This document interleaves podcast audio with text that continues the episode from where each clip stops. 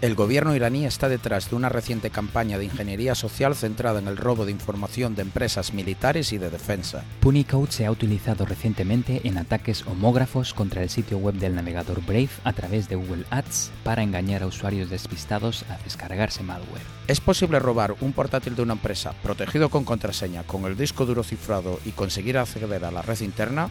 Pues resulta que sí. La campaña ofensiva Meteor Express permite a cibercriminales infiltrarse en el Ministerio de Transporte de Irán y su sistema ferroviario nacional, destrozando sistemas con su wiper malware Meteor y dejando fuera de servicio a cientos de trenes. Los restaurantes han adoptado el menú digital mediante el escaneo de códigos QR, pero detrás de esto hay empresas abusando de tu privacidad y potencial para ciberataques. La técnica de HTML smuggling se está abusando en ataques de phishing aprovechando la combinación de HTML5 y JavaScript para distribuir malware de forma dinámica y así evitar los sistemas de seguridad a nivel de red.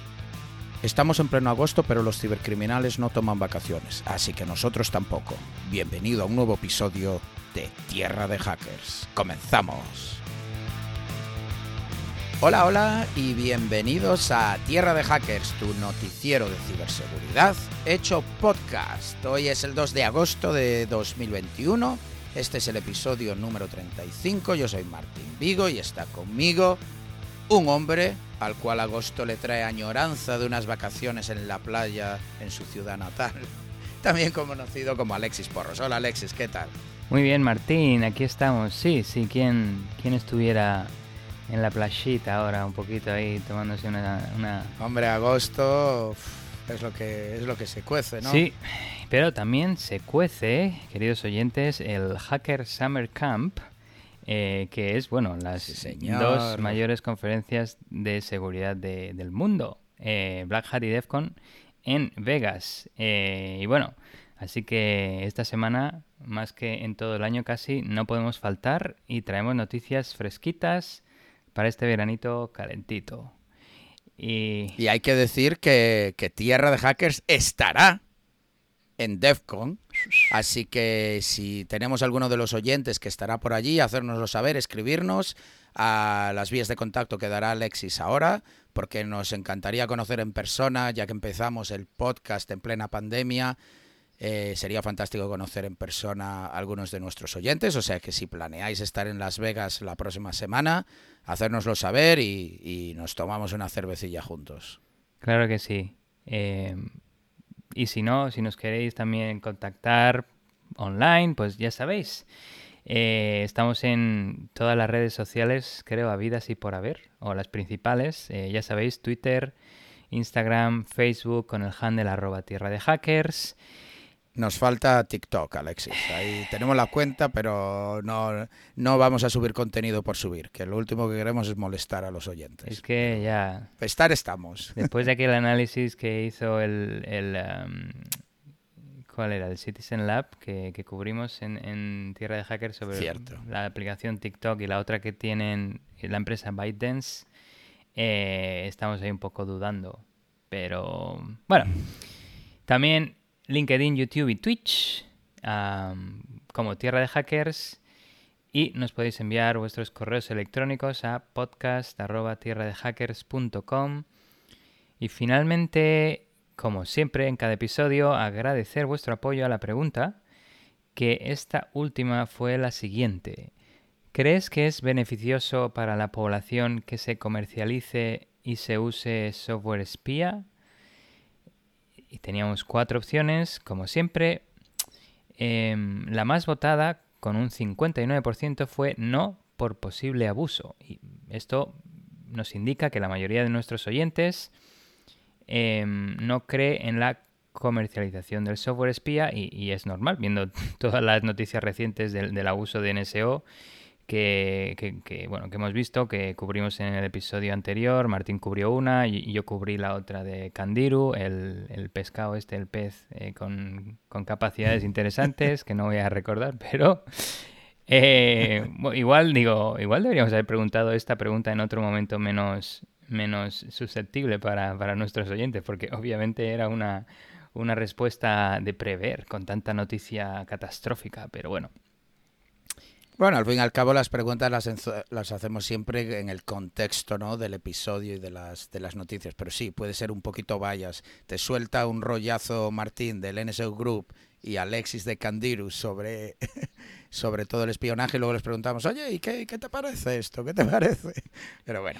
Es como condición pavloviana de esa, ¿no? De que a, los, a los, como era, a las ratas les ponían en un laberinto y según según si le da una descarga o no, iban para un sitio o no. Y después, aunque no hubiera la descarga, seguían con su mismo. Oye, oye, que a ver si ahora nos van a acusar de que estamos manipulando a nuestra querida audiencia. Nunca jamás, nunca jamás. Nosotros os damos los hechos según los recabamos con toda, con toda la integridad que, que, podemos y ya luego vosotros a sacar conclusiones y sobre todo a debatir, sobre todo en Twitch en directo. Eso, eso, que para eso estamos, para debatir.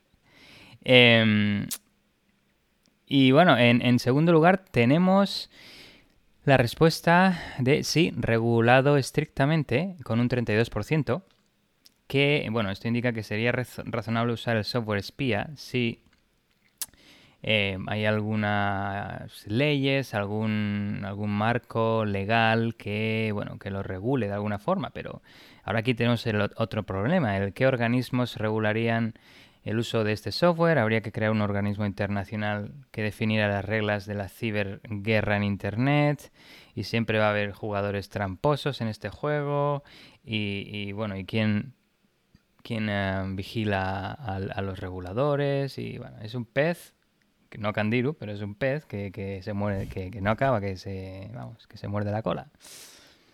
Y bueno, en tercer lugar tenemos eh, en bueno, casi reñido en último lugar, con un 6% y un 3% tenemos las dos últimas respuestas. Eh, con un 6% sí, sí combate el terrorismo, ¿no? Eh, pues eso sería también, bueno, terrorismo, otros tipos de crímenes, pedofilia o tráfico de, personas y similares. Em, pero bueno, ahora también habría que pensar si en algún momento, aunque se utilice con ese fin, se abusa su uso incluso en estas operaciones policiales eh, o, de, este tipo. Y finalmente tenemos que algunos oyentes no tienen opinión todavía. igual creen que es bueno el software espía, aunque viendo las noticias recientes y, tantas noticias que les hemos presentado, eh, igual han cambiado de opinión o están confusos, cuanto menos. y bueno, es, esta la última respuesta fue tuvo un 3% de los votos. Muy interesante, muy interesante. Me ha gustado que tenemos básicamente un 50-50 entre no, no debería usarse y sí debería usarse para el bien, porque una vez más hay que decir que esperamos que mayormente estas herramientas se utilizan para combatir el crimen más sucio y extremo. Pero bueno, evidentemente hay margen para el, abuso. Pues bueno, nos lanzamos ya a la primera noticia, pero no sin antes hacer un anuncio y es que Tierra de Hackers es un sponsor comunitario de B-Sides Barcelona, hablando de conferencias. B-Sides es una organización que crea eventos por todo el mundo relacionados con la ciberseguridad. Y Barcelona es uno de esos lugares y de hecho el primero, creo, de España, donde se celebrará una de estas conferencias, B-Sides Barcelona.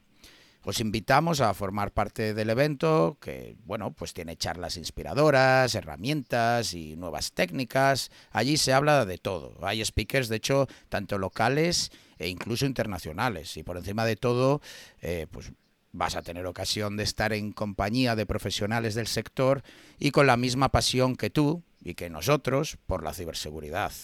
Y, y ¿por qué no? Hacer nuevos amigos, ¿no? Así que ya sabéis, si os queréis unir, ya podéis eh, comprar los tickets en Eventbrite y por supuesto os dejamos el link para poder comprar las entradas, que son bastante baratas, en eh, las notas del episodio. Sí, yo, yo también eh, hago eco con la recomendación de Martín y sobre todo porque Barcelona es una ciudad preciosa.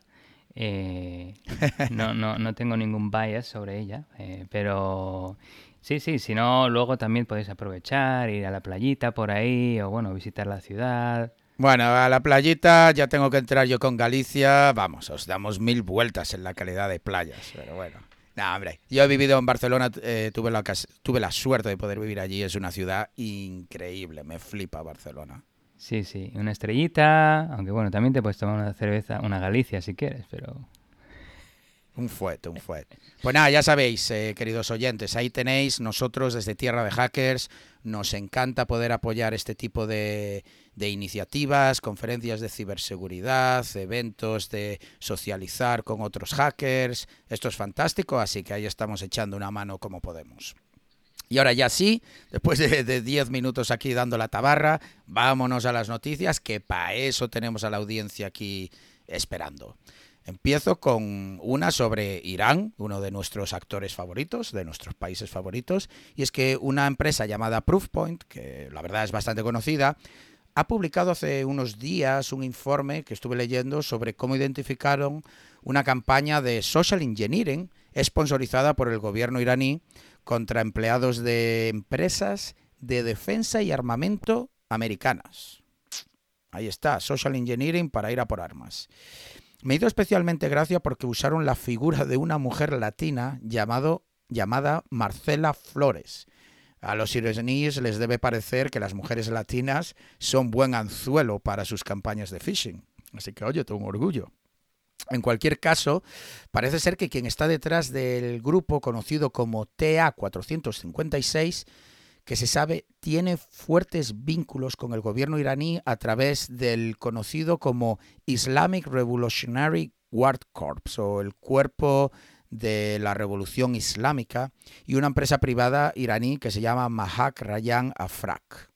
Bueno, la campaña de phishing, que es lo que nos interesa, empezó con esta persona, o inexistente o falsa, llamada Marcela Flores, contactando a un empleado de una pequeña empresa de defensa aeroespacial americana. La relación duró meses, donde con frecuencia se, se comunicaban por email y redes sociales.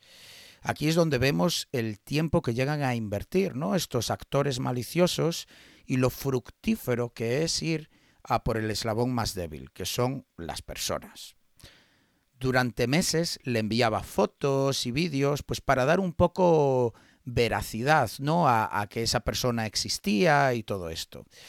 Una de las veces el email contenía un vídeo que Proofpoint, de esta empresa que ponía el artículo, describe como de ligoteo, eh, flirty. Lo curioso es que el vídeo era benigno, no era malware, pero lo envió a través de un link de OneDrive. OneDrive es el Google Drive de Microsoft, es decir, el disco duro en la nube donde guardáis vuestros archivos en la nube o el iCloud de Microsoft. Insisto, esto es interesante porque le manda un vídeo en plan de, ah, guapetón, todo esto, ¿no? Que es benigno, que ya podrías pensar, ah, ese es el que va a abrir, pero no, no, no. Lo que estaba intentando era acostumbrar a la víctima a que le dé clic a este tipo de enlaces que no muestran realmente el archivo que es. Tú cuando recibes un, un link de Google Drive, por ejemplo, al igual que de OneDrive en este caso, solo ves una URL con números y letras y ya está.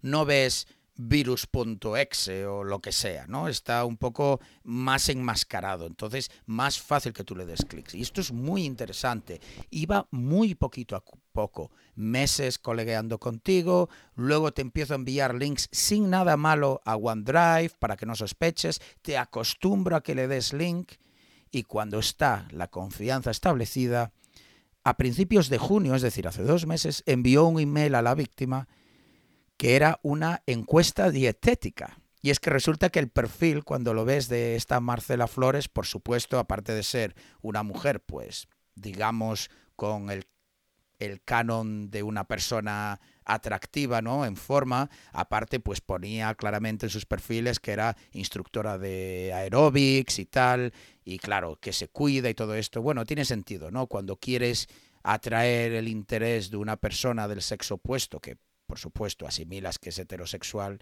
pues, eh, pues claro, mucho mejor una persona atractiva bajo los cánones estándares. Que bien se me da el hablar de manera correcta, ¿eh? que es importante, que es importante. Eh, pues eso, eso, eso es, esos, esos cánones, sí, porque decís, esas curvas que...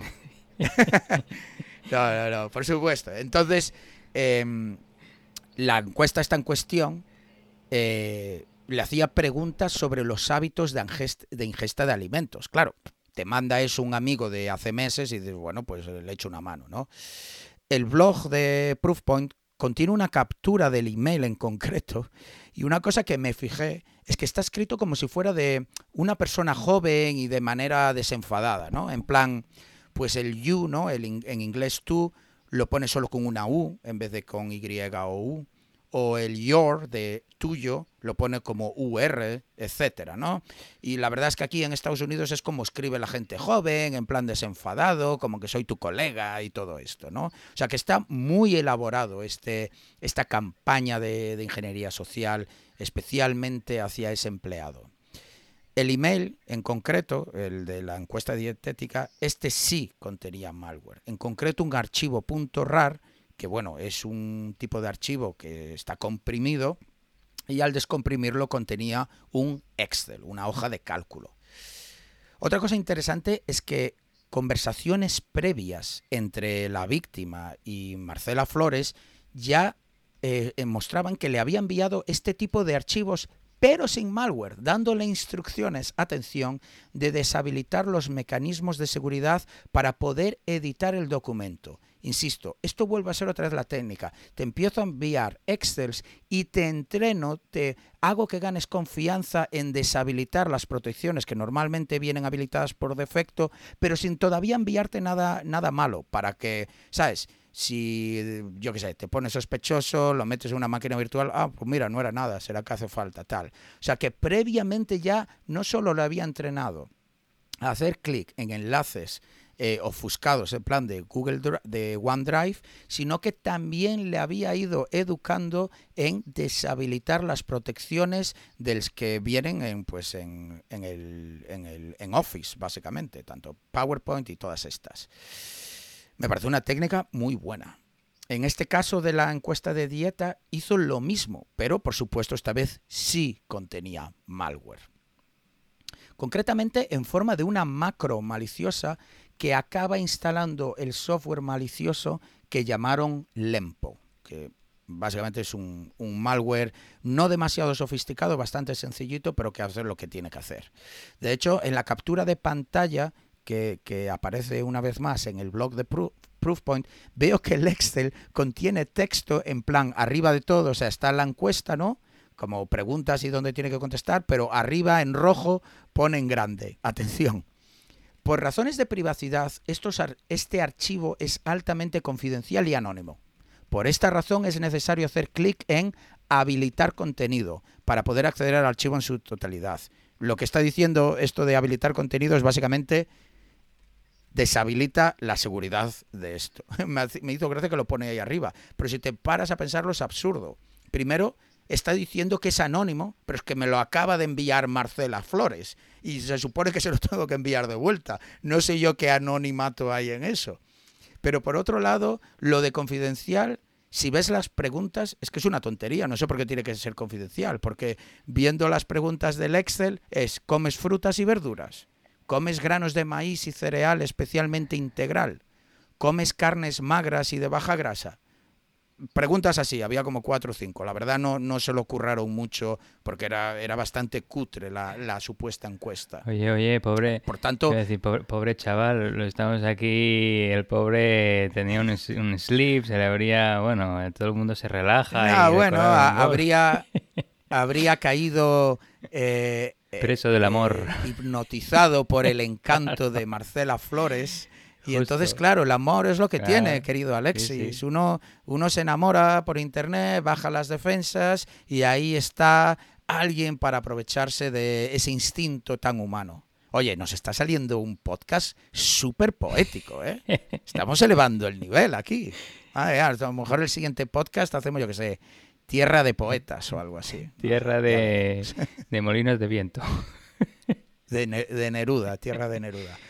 Eh, pero bueno, claro, cuando te lo manda eh, tu amiga latina, ¿no? Que además está flirtando contigo, pues, pues claro, es lo que pasa. Bueno, respecto al malware, pues tiene persistencia a través del registro de Windows y envía la información que exfiltra, es decir, la información que está recabando del ordenador en la víctima, mediante el protocolo HTTPS a, esta, a esta URL, showip.net que joder, para que tengan hoy en día, para que los oyentes lo sepan, conseguir un dominio de cinco letras es bastante complicado, aunque bueno, es .net, pero sí, bastante interesante. De hecho, una versión más actualizada del malware exfiltra, de hecho, a través de correo electrónico a una cuenta de Yahoo, lo cual me pareció muy curioso. Y no solo eso, sino que también recibe órdenes a través de correo electrónico. De hecho, las contraseñas estaban hardcodeadas en el propio malware. La información que exfiltra y almacena temporalmente en el directorio temporal bajo logs.txt es pues la fecha y la hora del ordenador, eh, los nombres de usuario, eh, pues eh, información sobre las cuentas y usuarios que hay, qué antivirus hay instalados, qué, cuántos discos duros hay, la lista de, de procesos corriendo, qué, aplicaciones hay instaladas y qué versiones, eh, pues normas de, del firewall, o sea, reglas del firewall, el ipconfig, trusted domains, la caché de ARP, temas relacionados con red, bueno, de la IP externa, todo lo que normalmente se puede hacer en la fase de reconnaissance, pues eso lo pilla y lo manda de vuelta. Y la verdad, para terminar, solo decir que este es un ejemplo más de ciberguerra entre países cuyo objetivo es obtener inteligencia sobre armamento y defensa, pero sobre todo para mí la importancia de esta noticia es, una vez más, remarcar la eficacia del social engineering, de la ingeniería social, sobre todo cuando está diseñado específicamente para una víctima en concreto.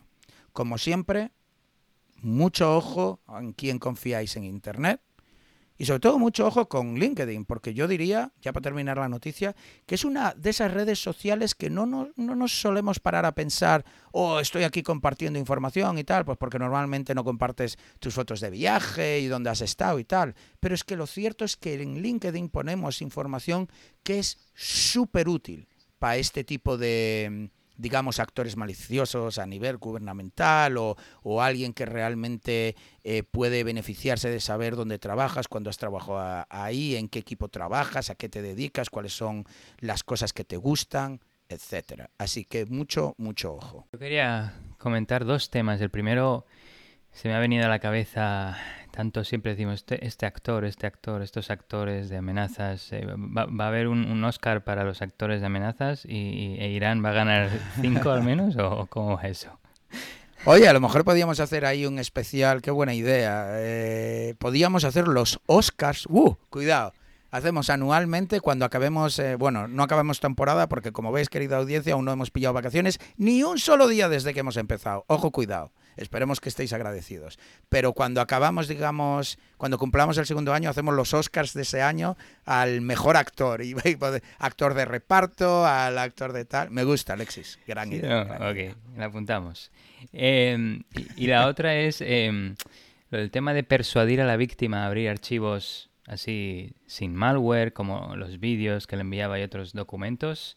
Lo utilizaron para crear un hábito en la víctima y todos sabemos que los hábitos son inconscientes, eh, se hacen de forma automática, así que estaba intentando utilizar a esta persona como, como un robot. Y esto me recuerda, de hecho, a cuando entramos en páginas eh, protegidas con HTTPS, ¿verdad? Pero con certificado no válido. Y, aceptamos. Ah, aceptamos sin pensarlo dos veces. Eh, porque se nos ha, sobre todo en redes internas, me hace mucha gracia. Eh, la seguridad interna a veces, no, bueno, porque es interno, nadie me va a hackear tal en, en la red de la empresa. Y ah, entiendo que cuesta tener una buena PKI, una buena, buena gestión de certificados, cuesta, ¿no? Pero estás, estás estás inculcando un comportamiento así, un mal hábito a tus, a tus, empleados que luego lo van a aplicar fuera eh, y, igualmente pueden comprometerse en su mundo, en su, en su, en su vida personal y si es el bring your own device, luego igual te lo traen a la empresa. Bueno, y, y el otro también que a veces hacemos muy también de forma inconsciente es el, de, eh, como buenas personas que somos, cuando reciben mucho spam, no, le voy a dar clic a unsubscribe o darme de baja. Y, sí, que eso lo hablamos la otra vez. Y no sabemos Los, los, los, riesgos que, que, esto, esto conlleva. Es que, es que desde Tierra de Hackers os decimos constantemente, no le des a clic, clic a links que no confías en un correo pero yo eh, eh, a la vez que te estoy diciendo eso voy a hacer unsubscribe en el maldito spam que me llega. O sea, ¿qué razón tienes, Alexis, en lo que estás diciendo? Es que al fin y al cabo eso es también darle a un link. O sea que sí. uno ya, ya no sabe. De hecho, otro que, muy, muy buen apunte el tuyo, que se me está ocurriendo otra cosa que hacemos de manera automática y que además aprovechan es lo de cuando instalamos algo, sobre todo en Windows, de darle next, next, next, siguiente, siguiente, siguiente, siguiente. Y normalmente cuando instalas software, a veces así gratuito y tal, en la quinta en la quinta pantallita siguiente te pone el checkpoint ahí de, oye, ¿quieres instalar esto también a mayores? Tal, y, ya le das y yo, oh, mierda, demasiado tarde. Y me ha pasado a mí también, ¿eh? desde que sé que sí, que quieres instalarlo, venga, pim, pam, pim, pam. Y, ah, no, pero te han dado la opción ya, pero estaba habilitada por defecto y no me paro, tal. Y eso lo hacemos todos. Sí, sí. Así que, eh, bueno, hay que evitar esos malos hábitos y ser consciente de, las actividades online. Efectivo y Wonder. Pues Venga, dale con tu noticia, a ver qué nos traes. Pues eh, traigo una noticia también un poco de, de, engaño, digamos, en Internet con, con nombres de dominio, sobre todo. Así que, bueno, es algo también con lo que hay que parar atención, porque también cuando navegamos normalmente no, no nos fijamos en, en la dirección de, de, la página que estamos visitando, en la URL, y esta puede no apuntar realmente a dónde creemos que estamos yendo. Y voy a explicar el por qué y el cómo lo han hecho. Y es que cibercriminales han estado abusando de Google Ads para posicionarse de forma estratégica en los resultados de búsqueda en Google cuando usuarios buscaban información sobre el navegador Brave. Recordemos que los anuncios de Google Ads se muestran los primeros en las páginas de resultados en Google, y la verdad es que no tienen un aspecto muy diferente al de los resultados de búsqueda normal. Así que usuarios que no presten mucha atención, o que tengan malos hábitos, o que tengan prisa, pues podrían hacer clic a estos links que, que se muestran los primeros en la lista. Y uno se pregunta, pero ¿no es que Google tiene una estricta política de Google Ads para evitar que se cuelen y se puedan abusar eh, para actividades cibercriminales como servir malware y similares? Pues el problema es que la URL inicial que utilizaron en este ataque eh, y la que se proporcionó para el Google Ad era http mckelvytees.com, que así a primera vista es un sitio legítimo que vende ropa para profesionales, eh, vende camisetas y similares. Esta página que utiliza WordPress actualmente no muestra ningún síntoma de infección y el dominio mckelvytees.com fue creado el 21 de enero de 2017. Así que normalmente cuando un dominio tiene tanto tiempo eh, normalmente es, es legítimo. aunque bueno, hay a veces atacantes que cultivan como el vino ahí los, los, dominios por un largo tiempo justo porque saben esto, que si se ve que tiene un, una corta vida un dominio, pues es bastante sospechoso, ¿no? Pero bueno, em, el anuncio de Google Ads se ve con esta URL y justo debajo se muestra lo siguiente. En inglés dice Open Pages instantly with Brave.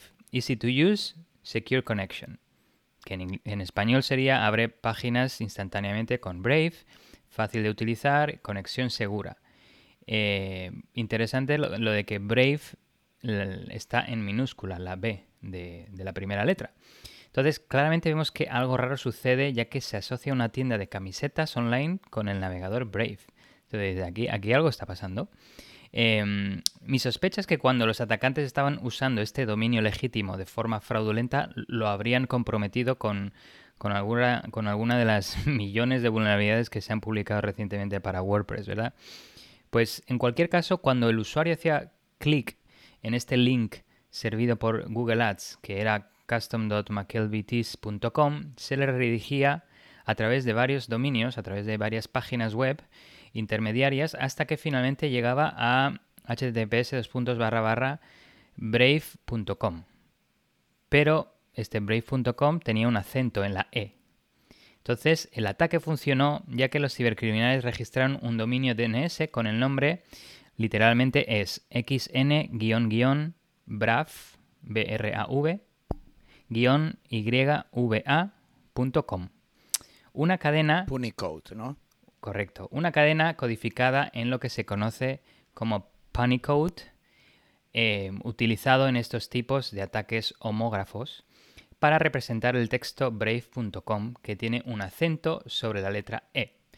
Eh, un nombre que cuando se muestra en las barras de direcciones de los navegadores es confusamente similar al legítimo dominio brave.com, donde se puede descargar el navegador Brave.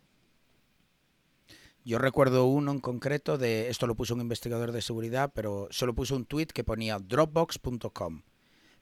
Y era súper difícil de verlo, y, pero parecía como que tenías una manchita en la pantalla, porque era una O en Dropbox con una tilde pequeñísima, pequeñísima, pequeñísima. Pero claro, te lo renderiza así, es que tú ves dropbox.com y te estás yendo a un dominio eh, de sabe Dios quién. Justo, sí, pues ahora traigo otros dominios similares, no es Dropbox, pero hay otros que se, que se han abusado con esta técnica también. Pero antes de entrar en más detalles en la noticia, quiero eh, hacer una parada en el tema del Panicode. Y es que, em, según la Wikipedia, Panicode es una representación de Unicode con el subconjunto de caracteres ASCII limitado que se utiliza para los nombres de host de Internet.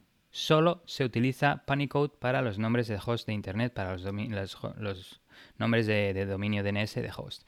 Con Panicode, los nombres de host que contienen caracteres Unicode, como la E con acento, o la ñ de España, se transcodifican en un subconjunto de ASCII que consta de solo letras, dígitos y guiones, que se denomina subconjunto de, obviamente, letras, dígitos y guiones.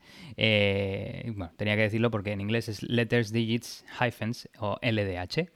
Por ejemplo, España, si usáramos la, la palabra España en un dominio.com.net.es, está codificado en Panicode como xn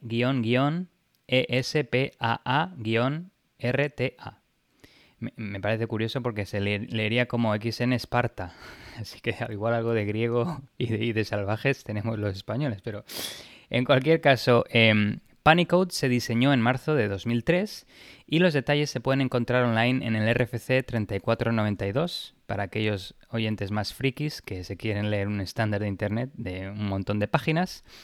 Eh, los RFCs, quería comentar esto porque creo que nunca lo hemos comentado y me parece interesante porque es la base de todos los protocolos en Internet. Los RFCs o Request for Comments o petición de comentarios en español son documentos creados por el IETF, que es el Internet Engineering Task Force, un grupo que se dedica a mejorar Internet, que describen diversos aspectos del funcionamiento de Internet y otras redes de computadoras, como protocolos, procedimientos y similares. Y contienen comentarios e ideas sobre estos y luego sirven como consenso en Internet para que empresas implementen el mismo diseño definido en el RFC e Internet sea lo más compatible posible. Aunque ya hemos visto muchas veces que de, compatibilidad nada. Pero bueno, eh, el tema de los RFCs se involucra normalmente personas de diferentes empresas, no sé, por temas de red, por ejemplo, igual estaría personas de, Cisco, personas de, no sé, Juniper, personas de diferentes empresas de, que, hacen temas de, redes y eh, pues definirían un nuevo protocolo. Así es, como han salido IP versión 4, versión 6 y bueno, todos los protocolos HTTP y similares. Algo curioso es que los RFCs siguen un proceso muy estricto para asegurar su calidad y coherencia y consenso y cuando llegan a este punto su nombre original de RFC ya no tiene sentido porque ya no hay más peticiones a recoger. Se ha cerrado, se ha definido, pero se le mantiene igual el nombre de Request for Comments por razones históricas. Me pareció interesante. En cualquier caso, como dato también curioso, los protocolos más importantes de Internet están definidos por RFC como el protocolo IP en el RFC 791, FTP, bueno, que ahora no debería usarse, porque ya sabemos que obviamente no, no va cifrando los datos, pero RFC 959 o el, o el HTTP eh, eh, que, está en el RFC 2616. Em, y luego yo me preguntaba también, que esto lo tuve que buscar, porque Panic Code, em, ¿qué significa? De un, de un plan, un pan intended de un código, en plan, em, esto lo hago a propósito. Pues, según Adam Costello, uno de los autores de RFC del Panicode, se, se, llamó, se le llamó así Panicode porque, eh, bueno, por una rima con Unicode, normal, y eh, está destinado a codificar cadenas Unicode. Y lo segundo, lo de punny, es porque es insignificante, del inglés punny, y en tres sentidos. El primero es que el repertorio de caracteres utilizado en las cadenas codificadas es, es pequeño, como hemos dicho, letras, dígitos y, guiones. Eh, las cadenas codificadas son cortas y la implementación es pequeña, aparentemente. Así que por eso lo llamo Punycode. Eh, pues eso, relacionado con un Unicode y fácil de implementar y corto y bueno. Eh, hay una página, si alguien quiere jugar un poco con esto, es panicoder.com, que bueno, puedes poner texto en, Unicode y traducirlo a Panicode y viceversa. Em, esto si queréis lo podemos mostrar un día en Twitch y jugar un poquito con ello. Y mostrarlo cómo se muestra, enseñar cómo se muestra en los navegadores. Me parece una idea buenísima, porque aparte esto, lo de Punicode es súper visual. Eh, como, bien, como bien explicaste. Así que Twitch es perfecto para eso. La página que se hosteaba en esta URL, brave con acento en la e.com, es idéntica a la oficial de brave.com, pero el archivo que se ofrecía para descargar e instalar Brave era una imagen ISO de 303 megas de tamaño, eh, bastante más grande que, el navegador, creo, si no me equivoco, y dentro había un solo ejecutable que instalaba, un solo ejecutable exe que instalaba malware, un malware conocido como Arec Client y Sectop Rat. Eh, bueno. Según una búsqueda de DNS pasiva en la base de datos DNSDB Scout, realizada por los investigadores, la dirección IP que albergaba el sitio falso de Brave ha estado alojando otros dominios de código de, de sospechosos, como em, ledger.com, que ledger.com vende las, carteras hardware para criptomonedas, Signal, Telegram y obviamente Brave. Estas igual mejor las, mostramos en, Twitch, pero Ledger tenía como una colita debajo de la E y en la otra E tenía un acento, Signal tenía un guion encima de la I y Telegram tenía un acento en la G, que no sé ni cómo se pronuncia eso. Em, pero bueno, todos los dominios se registraron a través de Namecheap, así que para los atacantes que nos estén escuchando, si no lo sabían, ya lo saben. Em, otro investigador de la empresa Silent Push utilizó su propio producto de inteligencia de amenazas para determinar si el atacante detrás de esta estafa había alojado otros sitios similares en otras direcciones IP. Buscó otros dominios de código de, de Panicode registrados a través de Namecheap que usaran el mismo servidor web. Obtuvo siete sitios adicionales que también eran sospechosos. Y estos eran screencast.com, Flight Simulator, que me parece interesante, exodus.com, TradingView, una plataforma de, inversión bastante conocida, Tor Browser, ¿qué dices? Tor Browser, ok, esa es buena también. Y... Uy, esa es muy buena. Es que básicamente todo el mundo que utiliza Tor, estoy exagerando un pelín, pero la mayoría, o, es gente que de verdad necesita esa privacidad, pues por lo que sea, o bueno, hay, muchos delincuentes, lamentablemente, que abusan este servicio de Tor para cosas maliciosas. Que no todos, que siempre tenemos, eh, no queremos ser de los que se apuntan al tren de, de Tor, quiere decir delincuencia, asesinos y todo esto. En absoluto, en absoluto. Justo, sí. Y sí, la verdad que el Tor fue también interesante verlo ahí listado. Eh, y la otra también es Telegram. O sea, en, esta, en esta investigación salieron que al menos dos dominios distintos de, Telegram eh, se estaban utilizando en, formato Panicode y de Brave habían tres diferentes. Así que las posibilidades son infinitas. De Telegram en concreto, eh, un ejercicio que estuve haciendo ahí de eh, de Red Teaming hace tiempo, eh, jugábamos un poco con Google Bombing y tal. No sabes, a día de hoy, la tú buscas Telegram y, es que los primeros resultados en, Google, muchos son a, a, copias maliciosas de Telegram. O sea, lo de Telegram es también un target, o sea, un objetivo enorme tanto por parte de delincuentes como de gobiernos, porque al fin y al cabo ofrece eh, comunicaciones seguras. Y bueno, de eso de Google Bombing, a ver si tenemos alguna ocasión de hablar algún día, que también es muy interesante. Pero sí, sí, Telegram es un objetivo eh, muy importante. Sí, eh, hay que un poco darle caña a Google porque no sé qué están haciendo que no que no eh, A mí me sorprendió, la verdad, pero petao, ¿eh? De resultados maliciosos, petao. Al menos Google lo que hizo fue eliminar los anuncios maliciosos una vez que Brave lo reportó. Y Namecheap también eliminó los dominios maliciosos después de recibir una notificación.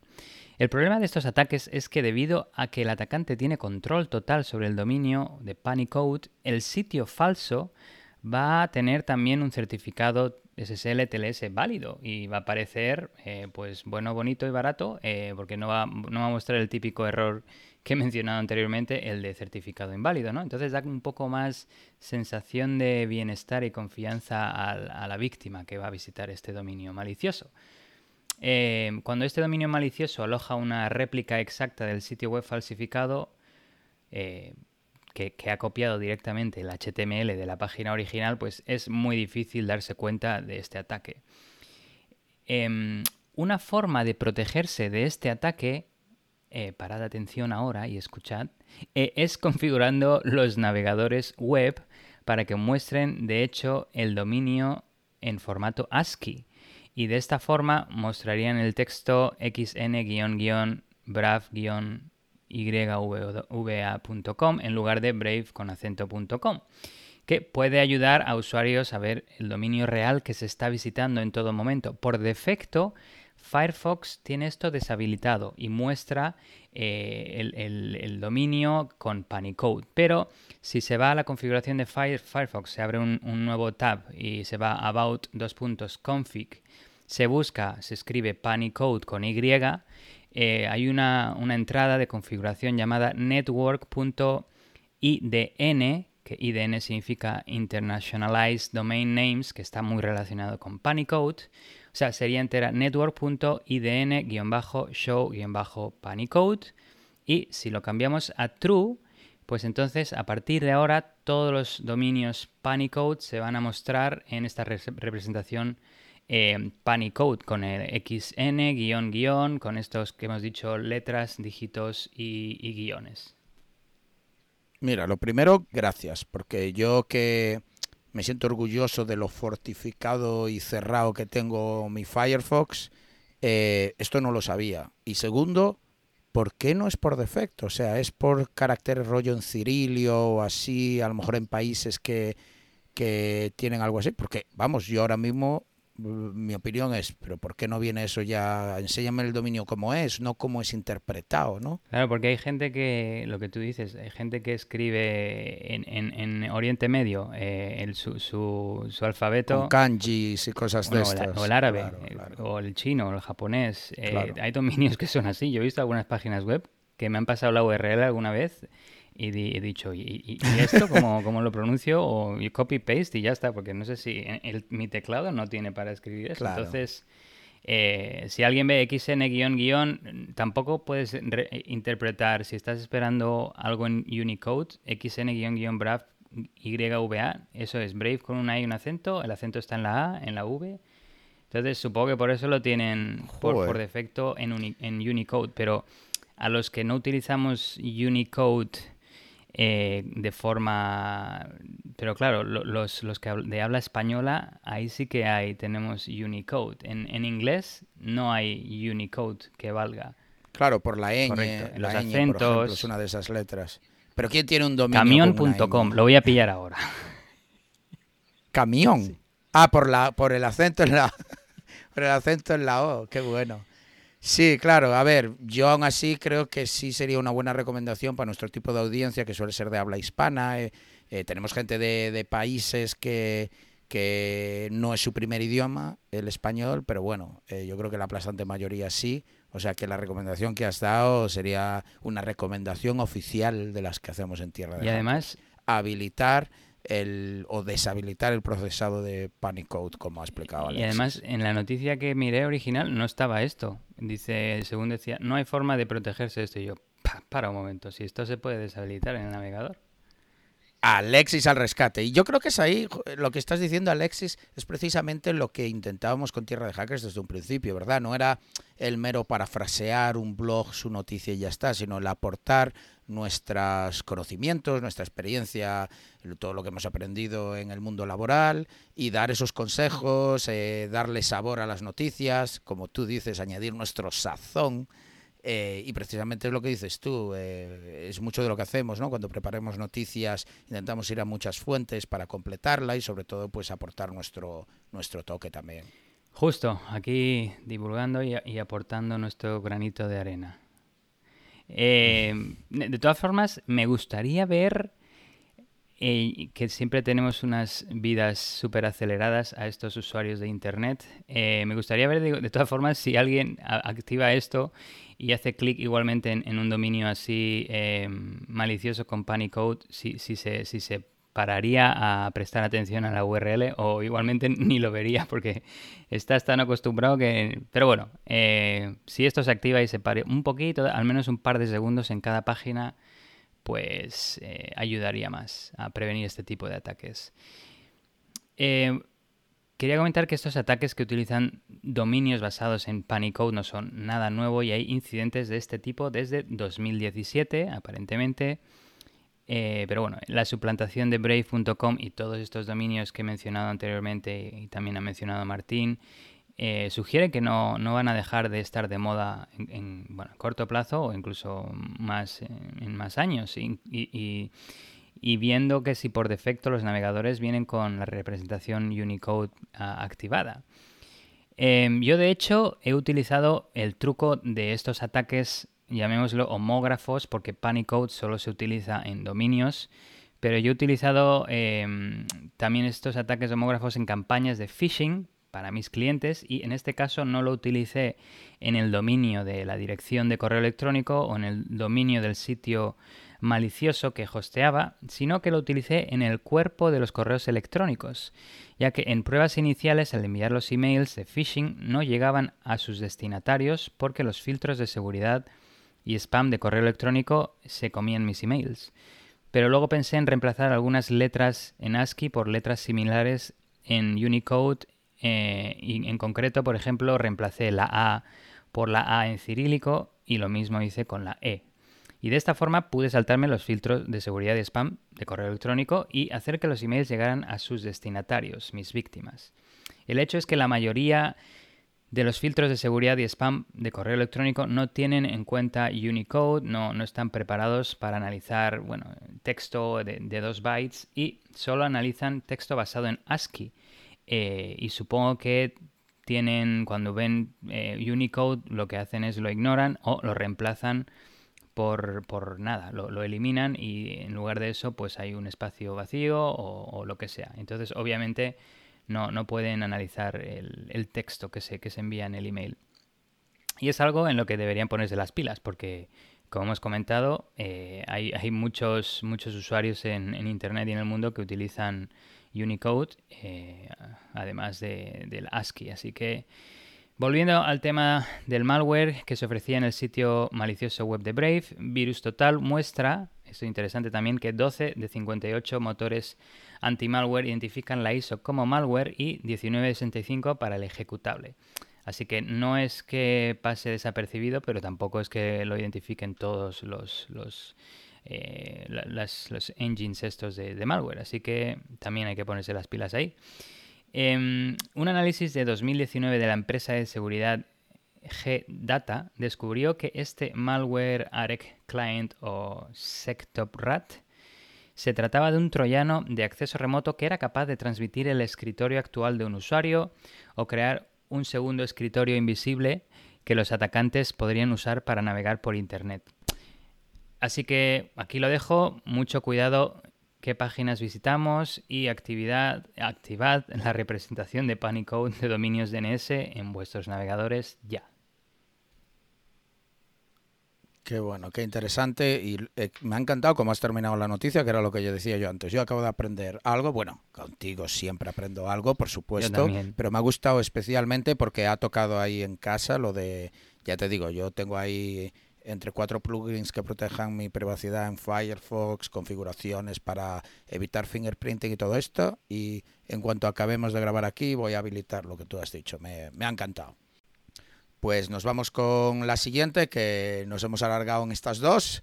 Así que, de lleno, me he topado con un reciente artículo técnico de una empresa consultora que yo personalmente no conocía, especializada en ciberseguridad, que pero es que me gustó un montón. Básicamente, eh, uno de sus clientes ¿no? quería saber si alguien, atención, robando el portátil de uno de sus empleados, podría llegar a conseguir acceso a la red interna. Evidentemente, asumimos un portátil que está eh, cerrado, o sea, bloqueado o apagado, lo que sea, no desbloqueado, porque todo ya está, ¿no? Tengamos en cuenta que los portátiles normalmente tienen full disk encryption, o sea, el disco duro está completamente cifrado y por tanto, en principio, no se podría hacer mucho. Pero veremos que no es así y es aquí donde yo aprendí un montón con este artículo y me ha encantado. Me gustó también traerla al podcast porque así hablamos un poquito de hardware hacking, ¿no? Desde un punto de vista algo técnico, pero por supuesto desgranándolo como siempre os prometemos para que sea comprensible para todos los públicos. Así que venga, vamos a aprender cómo hackear físicamente, y esto es lo relevante aquí, físicamente portátiles. Todo empezó con el cliente enviándole uno de sus portátiles corporativos con, pues, con todas las barreras típicas de seguridad implementadas en una empresa, pero sin ninguna información más. El portátil en concreto era un Lenovo y básicamente pues lo que era es replicar que alguien ajeno acabase de robar ese portátil, ¿no? Le enviaron el portátil y ninguna información. Lo primero que hicieron fue un poco de reconnaissance, ¿no? De ver cómo está el portátil protegido, bueno, y tenía todas las protecciones que te puedes esperar y que de hecho yo, por ejemplo, puedo tener en mi ordenador y estoy seguro que tú también. Pues la BIOS estaba correctamente configurada, estaba protegida con contraseña para que nadie pues la pudiese modificar simplemente encendiendo el ordenador. El boot estaba limitado al disco duro para deshabilitar que alguien pudiese arrancar con un live CD o un USB. Secure Boot estaba habilitado para evitar cualquier software no firmado todo el disco estaba cifrado mediante BitLocker y protegido con una TPM. Básicamente, poco que hacer en cuanto a los típicos ataques conocidos en un escenario llamado Evil Made Attack. ¿no? El Evil Made Attack es la manera de denominar los ataques de acceso físico. Es decir, cuando alguien tiene físicamente acceso a tu dispositivo, Claro, hay una, un rango de ataques que puede hacer, porque puede abrir el tu portátil, quitar el disco duro y enchufarlo en, otro ordenador, o puede quitar chips, o puede intentar, yo que sé, enchufar algo ahí, un poco, si os acordáis de la Xbox y todo esto, cuando se chipea, ¿no? Para poder instalar eh, juegos pirata, pues al fin y al cabo lo que es un Evil Mate Attack, en el sentido de que físicamente estás accediendo a la placa base, eh, metiendo un par de chips para, para puentear ahí ciertos circuitos, lo estoy simplificando mucho, evidentemente, y saltarte, pues, eh, cosas como DRM y cosas así, protecciones para, para poder correr eh, software pirata. Bueno, con esto en mente, decidieron centrarse en BitLocker y el TPM que, con el que estaba protegido. Así que, lo primero de todo, ¿qué es BitLocker? Muy sencillo, una funcionalidad de Windows, de Microsoft Windows, que permite cifrar todo el disco duro. Es decir, aunque alguien físicamente extrayese el disco duro y lo enchufase en otro portátil, que se puede hacer perfectamente, no tendría las claves de cifrado y descifrado, por tanto, daría igual. Que esto, eh, lo creáis o no, queridos oyentes, sobre todo los más jóvenes, antes no se cifraban por defecto los discos duros. Yo recuerdo cuando te lo tenías que habilitar. Incluso Linux era uno de esos que tardó bastante en tener algo de esto, lo cual era sorprendente, porque insisto, alguien viene, te coge el disco duro y ya está a punto, ya tiene todo. Vale, ¿qué es un TPM? Un TPM es un chip especializado dedicado específicamente a la seguridad del sistema. En concreto, operaciones criptográficas. Para cifrar y descifrar necesitas una clave o llave criptográfica, ¿no? Es decir, un secreto que tienes que proteger. Con ese secreto es con lo que cifras y descifras. Bueno, pues un TPM es un chip especialmente diseñado para proteger ese secreto, por simplificarlo un poco. Quizá estaréis familiarizados con la CPU, ¿no? que es como el corazón del ordenador, y antiguamente pues se almacenaba y todo, pero eso, la CPU no estaba tan protegida. Entonces se decidió, los, los iPhones también lo tienen, los Androids, en el iPhone se llama Secure Enclave, pero son chips que única y exclusivamente lo único que hacen es proteger esas claves privadas. Pues bien, la razón para centrarse en BitLocker y el TPM es que se dieron cuenta de que al acceder al portátil, es decir, lo encendieron, este cargaba directamente la pantalla de login de Windows, igual que, que funciona mi portátil y, y, probablemente el tuyo, querido oyente. Lo enciendes y va a la pantalla de Windows. Pero ¿esto qué quiere decir para el ojo entrenado? Pues que el TPM en sí no tenía configurada protecciones adicionales. ¿Esto qué quiere decir? Pues resulta que tú puedes configurar tu TPM, ese chip que guarda tus secretos, para que esté protegido con un PIN o una key. Esto hace que antes de que el TPM pueda funcionar, para ofrecer la funcionalidad de cifrado y descifrado, hay que introducir el PIN, algo que tú sabes como usuario, está en tu memoria que haya, evidentemente, que hayas configurado antes, o una key que puede ser en forma de un USB, es decir, un USB físico que antes de encender el ordenador lo tienes que enchufar y que contiene a su vez, pues bueno, eh, un secreto muy muy grande, simplemente que con esto te evitas tener que memorizarlo. la protección está en que tú físicamente tienes ese USB, algo parecido a una YubiKey. Por tanto, es como una autenticación de doble factor. Tú al encender el ordenador a mayores tienes que poner un PIN. Esto no, no es la contraseña de Windows, ¿eh? es justo al encenderlo, para que haga algo tienes que desbloquear el TPM. Y eso lo haces con un PIN o con una key. Pues estos ordenadores no tenían eso habilitado. Insisto, igual que la mayoría de nosotros, no tenemos que meter una contraseña para luego ir a meter la contraseña de nuestro sistema operativo. Yo sí, por ejemplo, tengo protegida eh, la BIOS, pero no es algo a lo que suelo acceder. Y luego tengo pues mi full disk encryption y todo esto, pero no tengo protegido la TPM. Así que no quiero decir que con esto, ah, por tanto, estos investigadores lo tenían fácil. No, no, en absoluto. Yo diría que este es el escenario común. El pin del TPM sería un poco como si vives en un edificio con muchas personas, la, analogía del edificio que hemos usado muchas veces, sería la, llave de abajo de, la portería. Eh, ah, entonces siempre necesitas una primera llave que es distinta a la de tu casa. Entonces sería esa llave que entras y luego ya estás dentro del edificio y luego ya vas a tu planta, no sé, vives en la segunda planta, a la puerta 4 eh, o la 5, pues vas ahí y abres con tu otra llave, pues sería esa primera, primera llave que se debería utilizar. Justo, me ha gustado porque aparte un ordenador puede ser utilizado por muchas personas, es decir, varios usuarios en Windows en este caso. Así que muy buena esa analogía. Necesitas esa primera llave para que el ordenador funcione, es decir, el entrar en edificio, pero luego ya tú entras con tu llave específica en tu vivienda, eh, dependiendo de quién seas. Muy, me ha gustado, me ha gustado. Pues tal cual. Una cosa interesante es que la propia documentación de Microsoft dice lo siguiente ataques específicos a una víctima y con suficiente tiempo, el atacante abrirá el ordenador, deshará las soldaduras de los chips e, y utilizará hardware y software sofisticado para comprometer el dispositivo. Esto es bastante interesante porque te dice que, además, teniendo en cuenta esto, la manera de protegerlo de este tipo de ataques es poniéndole un pin efectivamente a la TPM o el USB, la key. Vale. La empresa consultora, de hecho, hace referencia a este párrafo de Microsoft y dice que realmente no es cierto que haga falta tiempo, no es cierto que haya que quitar ninguna soldadura y ni siquiera es cierto que haga falta hardware o software sofisticado o caro. Esto es buenísimo. ¿Qué fue lo primero que hicieron? Vamos a ver. Mm, tienen el portátil, se van a por la TPM y BitLocker, ¿no? En TPM está la clave de cifrado, BitLocker es el software que cifra. Perfecto. Empezaron abriendo el portátil e inspeccionando el chip TPM del ordenador para averiguar el fabricante y el modelo específico. Con esto se fueron a buscar en Google y descargaron las especificaciones técnicas, que normalmente es fácil de encontrar cuando, tienes chips, sobre todo si te dedicas a hardware, y el manual del fabricante para aprender todos los detalles y sobre todo saber cómo se comunica el TPM.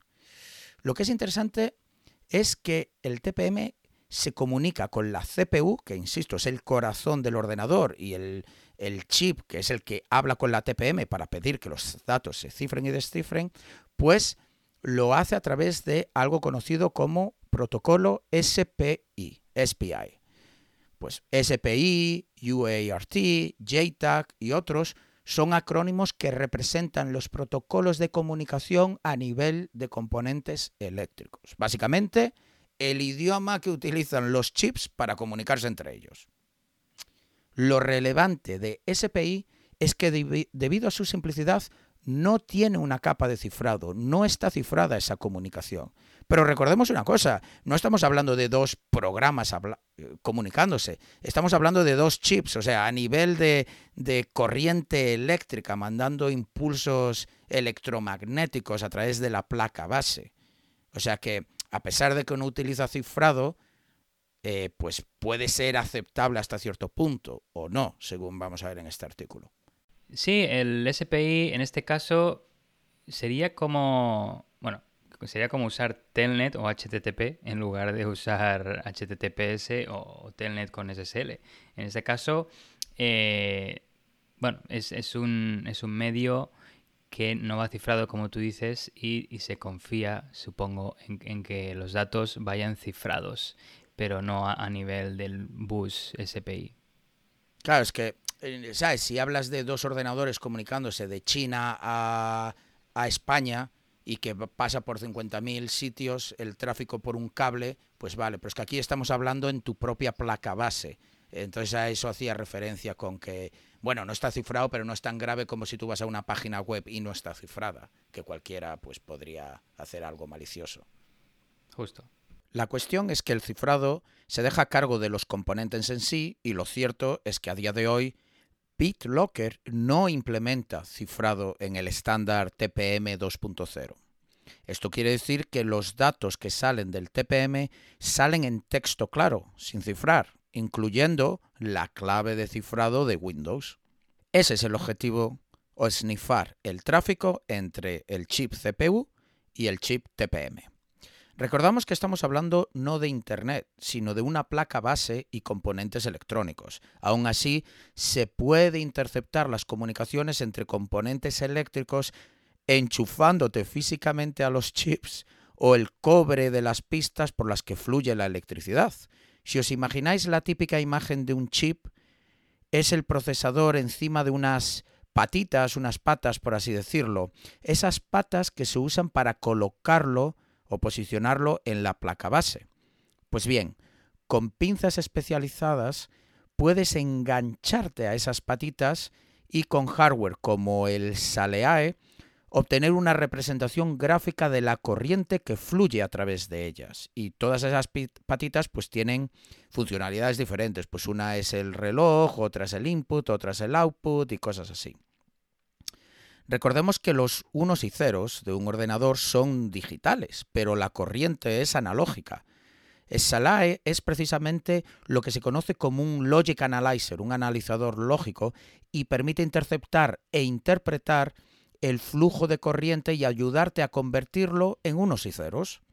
Hay muchas maneras de codificar información a nivel eléctrico, pero puedes pensar, por ejemplo, que un impulso de 5 voltios es un 1 y la ausencia de voltaje es un 0. Así, una secuencia de impulsos eléctricos como, por ejemplo, 5 voltios, 0 voltios, 0 voltios, 5 voltios, representaría en binario 1001, lo cual a su vez en decimal es el número 9. Pues así tenéis una idea de cómo funcionaría codificar información y pasarla entre, entre diferentes eh, sistemas, el sistema analógico, sistema digital. Yo mismo tengo un SLI y el software es gratuito, así que como veis no es hardware ni sofisticado ni caro. Pues una vez tenían acceso a los datos entre la CPU y TPU después de engancharse literalmente a las patitas de los chips, tenían que encontrar la clave de cifrado entre la inmensa cantidad de información que, como os podéis imaginar, fluye en la corriente eléctrica. Es el equivalente de encontrar una aguja en un pajar, pero un, un investigador escribió de hecho una herramienta open source y gratuita que hace precisamente eso, localizar llaves criptográficas de BitLocker entre toda esa información del flujo eléctrico. Comentan que tuvieron que modificar la herramienta un poco, pero consiguieron hacerla funcionar para su caso concreto y obtuvieron la clave de cifrado para Windows. Aquí tenemos una vez más que el software era gratuito y en este caso incluso open source, lo cual les permitió adaptar la herramienta a su caso de uso. Con la clave de cifrado lo que hicieron fue quitar el disco duro físicamente del portátil y ponerlo un adaptador que permita acceso mediante USB. Es decir, el disco duro en sí viene pues digamos que con conectores para la placa base del portátil, pues lo pusieron dentro de un adaptador para que el conector al ordenador fuese por USB.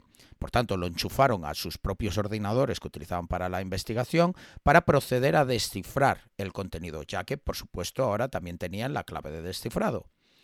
Lo que hicieron fue crear una imagen, o bueno, una copia exacta del disco duro y utilizaron otra herramienta, una vez más, open source y por supuesto gratuita, llamada Dislocker, para descifrar el contenido. Con esto ya tenían acceso a toda la información del disco duro, que esto ya es muy significativo. Aunque siendo su objetivo acceder a la red interna de la empresa, realmente no encontraron nada que les ayudase, ¿no? No encontraron a pesar de que tenían acceso al sistema de archivos y a todo lo que tienes en, el disco duro, ¿no? Eh, pues eh, no encontraron algo que les ayudase eh, a entrar directamente en, en, la red interna, ¿no? A partir de aquí, lo voy a resumir porque se sale de la parte de hardware hacking, que era la que os quería traer aquí a Tierra de Hackers para que lo hablásemos un poquito y entendieses cómo funciona todo esto y sobre todo lo interesante y fascinante que es. Pero bueno, básicamente encontraron entre los archivos del, del disco duro que acaban de descifrar que usaban una VPN que se conecta, atención, incluso antes de que el usuario se logue en Windows. Vamos a ver, normalmente los portátiles, si tiras de una VPN, pues cuando lo enciendes, tú te metes dentro de tu Windows o tu Linux o tu Mac, o tu Mac y luego pues abres la VPN y te conectas. Pues en este caso era una VPN especial que nada más encender el ordenador, cuando llegas a esa pantalla de loguearte en Windows, ya estás conectado a la VPN. Por lo que con esto fueron capaces de crear ya es decir,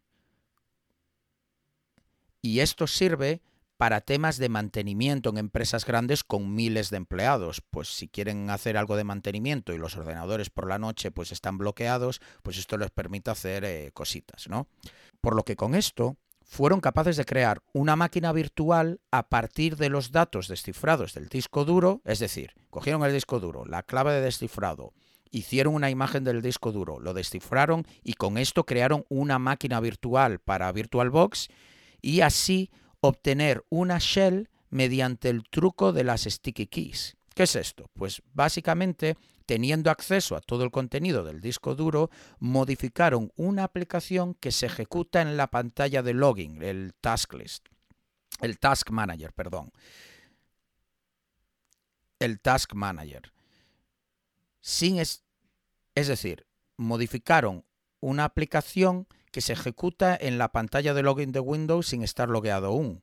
Una que se llama Task Manager, que es una específica del sistema operativo Windows, y la cambiaron por cmd.exe, que es la terminal de Windows, el software básicamente que te permite introducir y ejecutar comandos. Por tanto, offline, por así decirlo, eh, sobre la máquina virtual modificaron una aplicación por otra para que se ejecutase automáticamente en cuanto llegase a la pantalla Windows, pero sin tener que loguearte, lo cual es muy inteligente. Y a partir de aquí ya podían escribir y ejecutar comandos en la consola y por tanto, teniendo, estando ya conectados a la VPN, ya pudieron eh, acceder a la red interna de esta empresa. La verdad es que es fascinante, me encanta todo el tema de, hardware hacking y los trucos que, que utilizaron para esto. Y para terminar, os traemos la pregunta del episodio que nos parece bastante relevante, ¿no? Os preguntamos, sabiendo también ahora que hay ataques que se pueden llevar a cabo físicamente sobre tu ordenador, no tiene que ser a través de Internet, un, gobierno desde Irán o lo que sea comprometiendo tu ordenador, sino alguien, si tiene acceso físico, pues hay toda una nueva eh, variante de posibles ataques. ¿Cómo protegéis vosotros vuestros dispositivos de este tipo de ataques, de ataques físicos? Y como siempre, os damos cuatro opciones.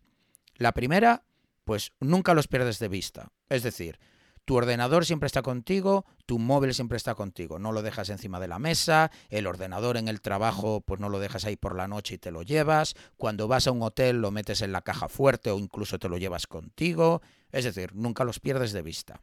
La otra opción es utilizas candados para portátiles. A lo mejor algunos no los habéis visto, sobre todo los MacBook, no sé por qué, pero no vienen con el huequito para poner estos candados, pero en muchísimas empresas, por lo menos aquí en Estados Unidos, eh, tú tienes que atar los portátiles a, pues, a la pata de la mesa o lo que sea. Hay unos candados especiales, los Kingston, que sinceramente se pueden abrir de manera bastante sencilla, pero lo que ayudan es a que alguien no pueda coger un portátil y marcharse. Están atados físicamente. La tercera opción que os damos, simplemente lo que hacéis es proteger vuestra TPM. A lo mejor sois de esa gente que sí tenéis un PIN o utilizáis un USB para proteger la TPM y por tanto aunque alguien tuviese acceso físico, pues reducís muchísimo los vectores de ataque. Y la última opción que os damos es que a lo mejor consideráis que con un disco cifrado es suficiente. Con tener el disco duro cifrado no os preocupa demasiado el riesgo de los ataques físicos, puesto que, bueno, pues no sois un, objetivo de un gobierno, a lo mejor no trabajáis para una empresa eh, de defensa o, de infraestructura crítica, o a lo mejor simplemente en vuestros portátiles pues no tenéis una información que creéis que alguien va específicamente a intentar ir a robaros físicamente el portátil. Así que ya sabéis, como siempre, Twitter, arroba tierra de hackers, venir, colaborar y vamos a aprender entre todos a ver eh, cuál es vuestra respuesta para saber cómo protegéis vuestros dispositivos. Pues eh, muy buena noticia, Martín. Me encanta el hardware hacking. A ver si traemos más noticias de estas. Sí, cierto, cierto. Eh, es que es como el. Es, mola mucho eso de hackear. Pero con las propias manos en el sentido de físicamente, ¿no? De mancharse las manos, de ir al circuito, de meterte ahí a analizar pues los impulsos electro, electromagnéticos, los impulsos de la electricidad y de eso lo puedes reinterpretar como unos y ceros y todo esto es eh, mola un montón, la verdad. sí, hay, hay, que ser parte del, ordenador, hay que, hay que meterse en, los electrones ahí. Eso sí que es bajo nivel, ¿eh? Eso sí que es bajo nivel. De los electrones, sí. O sea, hay que bombardear con electrones ahí la... A mí me, recuerda a dos series de anime de estas. Una es Ghost in the Shell y la otra es Line, que creo que la he mencionado alguna vez, pero de nuevo la quiero recomendar, que está muy buena. Line son unos eh, no, no son muchos episodios y es de, bueno, de la conciencia que, vive eternamente, digamos, en la frecuencia de resonancia de la Tierra. Y ahí queda con IP versión 7, pero es, es una locura, hay que verla. En cualquier caso, seguimos con la siguiente noticia y es que un reciente ciberataque que descarriló los sitios web del Ministerio de Transporte de Irán, de nuevo Irán, pero en este caso es el que recibe, no es el que da, y su sistema ferroviario nacional a principios de julio, causando interrupciones generalizadas en los servicios de trenes, fue el resultado de un nunca antes visto wiper malware reutilizable llamado Meteor, según los investigadores de la empresa de seguridad Sentinel One. Todo empezó el 9 de julio cuando los medios de comunicación locales de Irán comenzaron a informar sobre un ciberataque dirigido al sistema de trenes iraní, con cibercriminales que desfiguraron o ataques de defacement las pantallas de las estaciones de tren pidiendo a los pasajeros que llamaran al número de teléfono 64411, que es el número de la oficina del líder supremo iraní. Una forma un tanto curiosa de realizar una burla o troll y un buen denial of service a los trenes, pero también a la oficina del líder supremo iraní. Se dice que el incidente provocó un caos sin precedentes en las estaciones con cientos de trenes retrasados o cancelados. Los servicios de trenes se interrumpieron y solo un día después los atacantes comprometieron y tomaron control del sitio web del Ministerio de Transporte de Irán. Según Reuters, el portal y subportales del ministerio cayeron después de que el ataque tuviera como objetivo computadoras en el Ministerio de Carreteras y Desarrollo Urbano. Según los investigadores, no se ha podido vincular esta actividad a un grupo de amenazas previamente identificado ni a ataques adicionales. Sin embargo, los artefactos sugieren que este wiper malware nunca antes visto en ataques reales, se desarrolló en los últimos tres años y fue diseñado para su reutilización. Eh, wiper malware significa que es un, malware, eh, un, software malicioso que se utilizaba para eh, destrozar completamente el sistema, borrar todos sus datos y dejarlo fuera de línea. En el informe no se indica cómo los atacantes pudieron penetrar las redes del Ministerio de Transporte de Irán y su sistema ferroviario nacional, pero podemos asumir que la ingeniería social y el phishing tienen mucho que ver con ello. Una vez los criminales estaban dentro de la red, abusaron las políticas de grupo o group policy para desplegar un conjunto de herramientas que consistía en una combinación de archivos batch de Windows que a su vez extraían múltiples archivos RAR y ejecutables y se encadenaban en ejecuciones sucesivas para, uno, facilitar el cifrado del sistema de archivos, típico de ataques ransomware, aunque en este caso no, no parecía que pidieran ningún ransomware, solo querían destruir. Dos, corromper el registro de arranque maestro, el MBR, Master Boot Record. Y tres, bloquear el sistema bloquearlo, digamos, pues eh, evitar que cualquier usuario pudiera hacer login en el sistema, ya sea de forma local o remota. Los archivos batch de Windows copian los componentes iniciales a través de un archivo cab, que es un archivo típico de Windows utilizado para instalar software o actualizaciones y parches. Cab viene de cabinet, como eh, bueno, un armario. Em, en un recurso compartido de red dentro de la red de ferrocarriles iraníes. A partir de ahí, el archivo, el archivo batch usa su propia copia de WinRAR para descomprimir otros componentes de tres archivos adicionales que usan una contraseña con temática de Pokémon, Hack'em a la que también se hizo referencia en otro lugar durante el ataque. Esto no sé, podría indicar que los atacantes son algo millennial, algo jovencillos, pero bueno, aquí lo dejo. En este punto, la ejecución comienza a bifurcarse. Uno de los archivos eh, batch es cache o cache.bat, que se enfoca en despejar obstáculos y preparar el terreno para elementos posteriores del malware con el uso de PowerShell. Cache.bat realiza tres funciones principales. Primero, desconecta el dispositivo infectado de la red y con esto evita que, se pueda hacer eh, bueno, login remoto y se pueda mm, arreglar y responder al incidente. Luego verifica si el antivirus Kaspersky está instalado en la máquina, en cuyo caso termina su ejecución. Mm, por algún motivo, igual no puede saltarse Kaspersky o bueno, tiene algún tipo de amistad con los de Kaspersky. Eh, y finalmente, cache.bat crea exclusiones de Windows Defender para todos sus componentes, despejando efectivamente el camino para una infección exitosa y sin impedimentos. Y justo esta lista de exclusiones les fue muy útil a los investigadores para reconstruir la cadena de ataque, porque incluye una lista de los em, bueno, de los indicadores de compromiso y de los archivos, de los nombres de archivo y todo lo que iba a hacer el, malware eh, en, sus siguientes pasos. Eh, otro archivo de batch msrun.bat instala una función para bloquear la pantalla y la configuración cifrada para el limpiador Meteor, eh, para el wiper Meteor, y el script llamado mstask crea una tarea programada configurada para ejecutar el wiper Meteor 5 minutos antes de la medianoche. Así que ya sabéis, 5 minutos antes de la medianoche eh, hay que rezar un poquito para que no, se borren vuestros sistemas si, si estáis infectados con este malware. Pero además de cifrar los archivos del sistema y borrar los originales, Meteor también elimina las shadow copies y saca los sistemas del dominio para complicar las tareas de respuesta. Según el análisis, Meteor tiene otras funcionalidades que no se utilizaron en el ataque a la estación de tren iraní, que incluyen lo siguiente.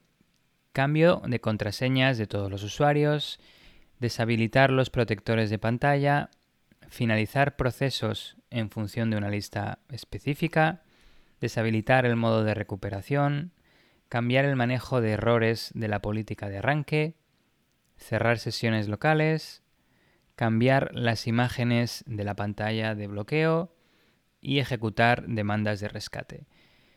Sin embargo, los operadores claramente cometieron un error al compilar el binario del malware ya que incluyeron una gran cantidad de cadenas de depuración, de debugging, destinadas a pruebas internas.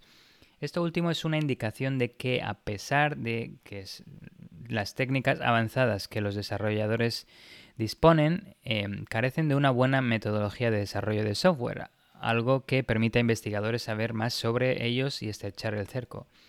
Y es que hay que mencionar que em, la mayoría de eh, profesionales, o bueno, vamos a decir, la mayoría de ciber delincuentes eh, se enfocan en su objetivo final y no en los medios. Así que es entendible que, no sepan desarrollar eh, de forma correcta o incluso con seguridad operacional en mente. Y la inclusión de cadenas de depuración detalladas permitió a los investigadores determinar el nombre del malware utilizado por los atacantes, en este caso Meteor, y de ahí que los investigadores nombraran a esta campaña como Meteor Express. En el momento del ataque, los funcionarios iraníes no confirmaron si había una demanda de rescate o quién creía que estaba detrás del ataque. Un tema importante es que los atacantes ya estaban de alguna forma familiarizados con la configuración general de su objetivo, las características del controlador de dominio y la elección del, del, bueno, del objetivo del sistema de respaldo, que es la plataforma VEAM, v e e m. Esto implica que, uno, esta información se obtuvo vía reconocimiento mientras los atacantes estaban ya dentro de las redes víctima y por lo tanto estuvieron durante un tiempo danzando en esas redes y no fueron identificados. O dos, fueron ayudados por alguien interno a las víctimas. En conclusión, tenemos un nuevo grupo atacante, nunca antes visto aparentemente, que es un jugador, según dicen los investigadores de nivel intermedio, cuyos diferentes componentes operativos oscilan bruscamente, esto me gustó, de torpe y rudimentario a hábil y bien desarrollado. Están un poco ahí en, la zona gris, según, según estos investigadores. Y eh, por un lado tenemos un nuevo wiper malware altamente configurable, repleto de capacidades interesantes que implican un proceso de desarrollo maduro y medios redundantes para lograr sus objetivos. Incluso sus batch scripts incluyen una amplia comprobación de errores, una característica que rara vez se encuentra en scripts de otros atacantes. Su ataque está diseñado para paralizar los sistemas de la víctima, dificultando la respuesta a incidentes, la reparación a través de la administración del dominio o la recuperación de instantáneas. Em, eso de desconectarlo del dominio eh, me parece bastante interesante o de dejarlo fuera de línea.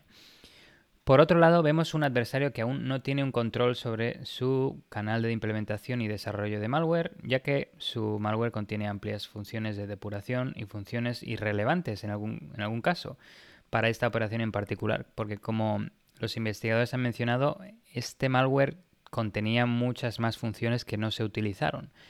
Algo que eh, en, tema de, en tema de mm, seguridad operacional pues hace que el binario o, la campaña en sí requiera más archivos o binarios más, de mayor tamaño, todo más con, que ayuda a, a, tener más sospechas. Así que podrían haber eliminado las funcionalidades que no iban a utilizar, pero las dejaron ahí. Existe, como digo, una redundancia de funciones entre los diferentes componentes de ataque que sugieren una división descoordinada de responsabilidades entre los equipos de desarrollo del malware y los archivos se distribuyen de una manera torpe, según dicen los investigadores, detallada y desorganizada, impropia de atacantes avanzados. A mí de todo esto me parece curioso el hecho de que los atacantes han utilizado masivamente archivos batch de Windows y WinRAR para desplegar y ejecutar el malware, técnicas que son algo arcaicas, eh, según mi punto, si las comparamos con los estándares actuales de herramientas de atacantes sofisticados, ¿no? que últimamente utilizan mucho .NET, C Sharp, incluso Go y Rust. Eh, bueno, algo que contrasta mucho con, con el hecho de que se haga referencia a temas de Pokémon, porque pudiera indicar que la juventud en el grupo de atacantes, ¿no? Porque si les gusta Pokémon, igual son más jóvenes y deberían estar utilizando C Sharp, no temas más novedosos, pero no sé. Oye, si te acuerdas de la noticia que di yo también sobre Irán, comentaba de que hablaba como si fuera alguien joven y tal. A ver si en Irán tienen todos 13 años eh, y ya son unos hackers del copón. Este son todos Peter Pan o algo, ¿no? Pues eh, no, sí, pues ahí, ahí lo dejo. Bueno, supongo que han escuchado mucho que PowerShell está muy monitorizado, ¿no? Y han dicho, ah, PowerShell, nada, a ver, ¿qué, podemos mirar? Eh, igual esto de Batch y WinRAR no está mal porque las, empresas de seguridad igual esto lo dejan como, esto es, esto es del pasado, esto es arcaico, esto no hace falta, nadie lo usa. Cierto, oye, puede ser que a lo mejor ya las nuevas versiones van quitando cosas que ya no son relevantes y se centran muchísimo en lo más sofisticado y vuelva a funcionar el old school. Sí, sí. Pues ahí, ahí lo tenemos. Eh, hay que reinventarse. Sí, desde luego que sí. Qué interesante la noticia. Y una vez más ahí a, a infraestructura de esta que crítica, ¿no? Que da, da miedo. A los trenecitos, sí, lo sí. que puede suceder. Pues vámonos con la última noticia y hablemos de los códigos Q y concretamente del trend que se ha creado con los menús en restaurantes accesibles, escaneando uno de estos códigos, porque, vamos, por culpa de la pandemia, eh, me imagino que todos nuestros oyentes lo habrán visto ya, pero ahora te vas a un restaurante y para ver qué puedes pedir, para comer o beber, pues te hacen escanear un código de estos QR que te lleva a una web donde está el menú, ¿no? Ya no existe el menú impreso tradicional, nos hemos deshecho totalmente del papel para adoptar menús digitales. Y como fieles oyentes de Tierra de Hackers que sois, y después de 35 episodios dándos la tabarra con privacidad, ya os podéis imaginar por dónde van los tiros. Los menús digitales implican usar tu móvil personal para visitar una web desconocida. Esto, cuanto menos, tiene consecuencias para tu privacidad. ¿Te habrás fijado que muchos de los restaurantes no es que hayan creado su propia web donde pues ponen su menú, sino que muchos utilizan un servicio externo especializado en esta nueva realidad que hemos creado alrededor de ir a un restaurante a comer. Y sobre esto va el reciente artículo que leí en New York Times sobre cómo empresas como Mr. Jam y Checkout aprovechan esto para traquear a los usuarios. Estas son solo un par de empresas americanas de las que han surgido en todo el mundo que han creado soluciones para restaurantes para tener menús digitales. No solo muestran el menú, sino que algunas también puedes pagar directamente desde el teléfono. De hecho, ya los restaurantes, en algunos, yo también he ido a esos, ya no aceptan el que les pagues a ellos, sino que lo haces a través de la, de la app. Esto no solo tiene ventajas respecto esto no solo tiene ventajas sanitarias para el COVID, sino que también reduce parte del trabajo de los camareros, como ir a tomar la orden, ¿no? O cobrarte. Ahorra tiempo, necesitas menos camareros, ahorras costes y todo esto. Pero es que además se están implementando funcionalidades como recomendado para ti, que básicamente permite decirte qué deberías consumir en base al historial de lo que has pedido en el pasado.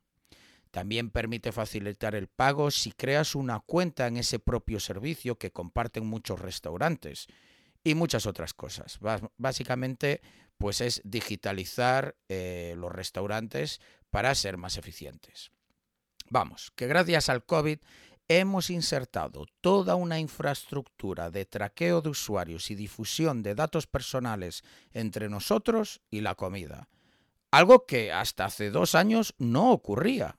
Y es que estas empresas lo primero que hacen nada más visitar su web es meterte las cookies de turno, cookies que ya hemos hablado mil veces en tierra de hackers, que son pues estos pequeños archivos de información que se almacenan en tu navegador, que cuando visitas una web en concreto, pues te lo meten y así cada vez que vas a esa web, pues saben que eres tú o incluso dependiendo de empresas o redes sociales más grandes, pueden incluso traquearte como Google según vas a otras páginas web. Y si tienes que pagar a través de la aplicación, piensa que tendrás que dar tus datos de tarjeta, incluyendo tu dirección para la facturación y el teléfono. Hasta hace poco, dar tu nombre y teléfono era solo una exigencia si querías hacer una reserva. No llamas, pues ya tienen tu teléfono y te van a pedir el nombre. Pero ahora ya lo es para, para pero ahora ya lo es solo para saber que puedes comer en el Pero ahora ya lo es solo para saber lo que puedes comer en el sitio. Ya vas a tener que darle información. Yo de hecho soy de los que da un nombre falso y mi número de teléfono específico para este tipo de cosas que cambio con frecuencia cuando hago reservas en restaurantes. Recordad que yo llevo el tema de la privacidad muy en serio, entre otras cosas porque me fascina. Esto no quiere decir que ahora todo el mundo recomendemos a nuestra audiencia que cada vez que haga una reserva en un restaurante pues de un nombre falso y un teléfono, un burner phone de estos. A ver, yo lo hago pues porque no quiero que mi nombre asociado a mi teléfono se quede en una aplicación cutre de Windows 95 en el restaurante de turno que, que va a ser comprometido por algún virus como el Eternal Blue o cualquier de estos que os hemos hablado de escáneres que están todo el rato pues eh, verificando en internet buscando sistemas antiguos que se pueden comprometer de manera sencilla. Entonces, pues yo evito esas cosas. En cualquier caso, con estas cookies de traqueo, datos personales y demás, no solo es el restaurante quien tiene la información de lo que pides y cuándo lo pides, si bebes mucho o poco alcohol, si comes comida sana o no, etcétera, las empresas que desarrollan estas soluciones lo tienen para todos los restaurantes que son clientes. Ya no es, pues vale, este restaurante en concreto sabe por lo que como, mis hábitos de bebida y todo esto pero es que a la vez la empresa que han contratado para desarrollar ese servicio también tiene otros restaurantes en tu ciudad a los que vas a ir y los que vas a utilizar el mismo usuario. Por tanto, si lo piensas, es un tema de salud, información sobre tu salud, tus hábitos alimenticios. Eh, si bebes alcohol, como mencionaba, y cuánto alcohol, a qué hora vas. ¿Qué pasa si eres un tío que va a las 3 de la mañana a beber allí y el consumo se ve que eres alguien que ha estado consumiendo solo? Pues porque solo hay una bebida o, o el restaurante está cerca de la hora de cerrar. Hay, sé que aquí me estoy ya explayando, pero como muchas veces hablamos en tierra de hackers, no es del problema actual a día de hoy, sino el potencial del problema en un futuro y que desde luego estas empresas esos datos los están recolectando y tienen en todo momento, como cualquier empresa privada, el interés de monetizarlo. Así que no me malinterpretéis, no estoy diciendo que esto sea el fin del mundo, pero sí quiero que lo tengamos en cuenta. Que hace poco ir a un restaurante era posible de manera anónima y ahora no y que si hace dos años nos dicen que para ir a comer tengo que darle mi nombre de teléfono y tarjeta a un restaurante y dejar que me metan una cookie en mi navegador del móvil, nos hubiéramos llevado las manos a la cabeza. Pero ahora lo hemos normalizado y eso es el peligro. Aparte del abuso de privacidad, escanear códigos QR con nuestro móvil sin más supone también un peligro de seguridad también. Hablamos en el último episodio sobre NSO Group y cómo parte de su mecanismo de infección es enviarte correos electrónicos con enlaces maliciosos que en este caso pues los disfrazaban de darte de baja, ¿no? Esto ya te explica cómo intentan que la víctima vaya a una página web en, en concreto. Pues yo propongo esto. ¿Qué manera más fácil de que tu objetivo visite tu web maliciosa que ir a su restaurante favorito y poner una pegatina con tu propio QR por encima de la del menú? Esto, cuando hablamos sobre todo a nivel gubernamental, que van a por personas en concreto, es que no tiene ninguna complicación. De hecho, yo esto lo hice en una campaña de phishing para una empresa tenía carteles en la empresa con códigos QR para un sorteo, los tenían todos por ahí, ¿no? Y se supone que ibas, los escaneabas y ya está. Pues en la propia empresa yo me dediqué a crear mi propio código QR, hice pegatinas que básicamente las ponía, iba por la empresa pegándolas por encima del propio QR y te llevaba a mi propia web maliciosa en vez de a la que te tenía que llevar, donde yo te estaba pidiendo los credenciales para entrar en ese sorteo. Así de sencillo. Parece una tontería, pero si tú ves un cartel y un QR y lo escaneas, pues te va a llevar una web o lo que sea, ¿no? Entonces, ¿qué recomendamos desde Tierra de Hackers? Para empezar, no entrar en el alarmismo, como siempre os decimos. Como dijimos con NSO Group, un gobierno no va a usar un zero day contra ti, querido oyente, que te infecta el móvil con solo visitar una web. Estos son vulnerabilidades que son carísimas y a no ser de que haya un disidente iraní escuchándonos o un prominente periodista que se dedica a documentar pues abusos por parte de un gobierno opresor, esto a ti no te va a afectar. Dicho esto, sí que podemos intentar proteger nuestra privacidad. Lo primero y evidente es preguntar por un menú físico, alegando que no tenemos teléfono está apagado o pues que te has quedado sin batería. Esto ya no es solo por tu privacidad, para no tener que ir a visitar una web con tu móvil, que el riesgo es, mínimo, es cierto. Pero a mí personalmente es también una manera de reivindicar de nuevo los menús físicos porque a mí me parece importante. No quiero que nos digitalicemos y esa sea la única manera. Luego yo, por ejemplo, tengo dos navegadores en mi teléfono. Yo tengo Brave para mis cosas, ¿no? Y Safari, que lo he configurado por defecto en mi teléfono para que se abra en modo incógnito siempre y cierre todos los tabs o todas las páginas que tenga abiertas cuando cierre la aplicación. ¿Por qué tengo esto? Porque lo pongo por defecto. Entonces, cada vez que alguien me envía por WhatsApp o, o, escaneo un código QR o lo que sea, me lo abre directamente en el navegador de Safari, que lo utilizo un poco pues como para cosas en las que no confío, ¿no? Y como lo tengo en modo incógnito, yo sé que al cerrar la aplicación se borran las cookies y se borra todo posible traqueo. Bueno, todo posible traqueo es un poco exagerado porque podemos entrar en otras cosas, pero mucho de lo que utilizan estas empresas o estas webs o Google se borra automáticamente. Y luego, para mis cosas del día a día, cuando de verdad quiero ir a ver algo, yo utilizo Brave, es donde estoy logueado en mis temas y el navegador en el que confío y donde voy a webs de confianza.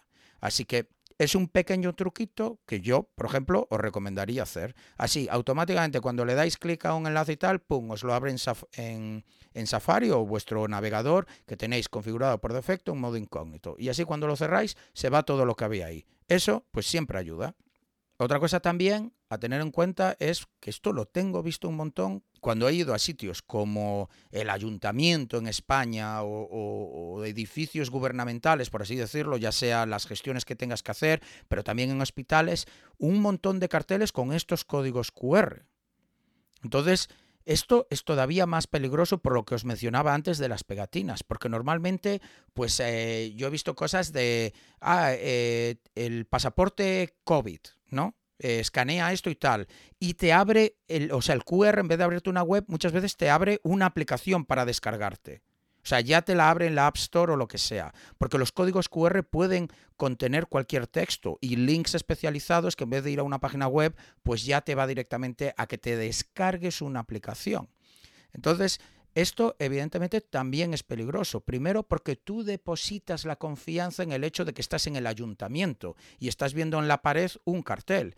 Pero es que qué fácil es ir allí a un ayuntamiento y poner una pegatina por encima con tu propio código QR y ya está. La gente que, los ciudadanos que van entrando ahí y escanean eso, ahora están yendo a tu web maliciosa o a tu aplicación maliciosa que se van a instalar. Entonces, mucho cuidado con los códigos QR. Eh, una de las cosas que podéis hacer es descargaros una aplicación que gestione eh, códigos QR como QR Scanner o hay muchas. Eh, y, así por lo menos sin que vaya directamente, porque por ejemplo el iPhone pues te lo muestra, pero te lo muestra solo parcialmente y todo eso, tú le das y ya vas, pues poder asegurarte que es la web a la que quieres ir. Pues si estás, por ejemplo, en un gobierno que sea .gov, ¿no? Como en, en, España o en Estados Unidos. Por lo menos que sea el dominio al que quieres ir. Y cosas de estas. Así que aquí lo dejo, simplemente no hay lugar para el alarmismo, pero seamos conscientes de las implicaciones de escanear códigos QR y también desde el punto de vista de la privacidad, cuando vamos a restaurantes, reivindiquemos de nuevo la experiencia de leer un menú. ¿Qué cosa más bonita que ir con tu pareja a un restaurante elegante y que te den ese menú gordo ahí que parece un libro e ir mirando las cosas que hay, los vinos, en vez de llegar allí con tu pareja y los dos sacar el móvil y ponerse a ver el menú? Reivindiquemos desde Tierra de Hackers, con el poder de nuestra audiencia, los menús físicos y en papel. Me encanta que la hayas traído al podcast porque los códigos QR están en todos sitios últimamente, así que eh, tenemos que educar a nuestros oyentes sobre el tema. Y bueno, este es otro caso similar al que mencionaste antes eh, relacionado con los ataques de ingeniería social vía LinkedIn, en el que los atacantes estaban creando un mal hábito en la víctima al, bueno, al enseñarle, al educarle a abrir cualquier tipo de archivo de forma autómata. Y similar a lo de aceptar certificados inválidos o lo de hacer clic en darse de baja en emails de spam. Pues debido a la pandemia, eh, desgraciadamente estamos todos ya condicionados y con el hábito de escanear cualquier código QR que se nos ponga por delante. Esto de embebir URLs vía QR eh, es algo bastante peligroso. Y es que la mayoría de las aplicaciones de lectura de códigos QR o incluso las aplicaciones por defecto en móviles, por ejemplo la aplicación de cámara de iOS en iPhone e iPads, lo que hace es, al leer un código QR te muestra un pequeño mensaje en la parte superior del teléfono y te sugiere, si es una URL, abrirla en tu navegador por defecto o si tienes una aplicación asociada con el dominio de la URL, por ejemplo, reddit.com, te sugiere abrirla en la aplicación Reddit directamente o en la aplicación asociada con el dominio directamente. Lo bueno de esto es que al menos la aplicación de cámara no abre directamente el enlace si no haces clic, a diferencia, de hecho, de navegadores web en móviles como Firefox o Chrome, que cuando escaneas un código QR en estos navegadores y este tiene una URL, eh, esta se abre automáticamente, algo que no es una buena práctica y deja a los usuarios de, estos navegadores pues un poco al aire. Ahí dejo el comentario y nada, vámonos ya con la última noticia que va de contrabando de HTML. Bueno, es la traducción al español de la técnica que han utilizado los, atacantes, que se llama HTML smuggling.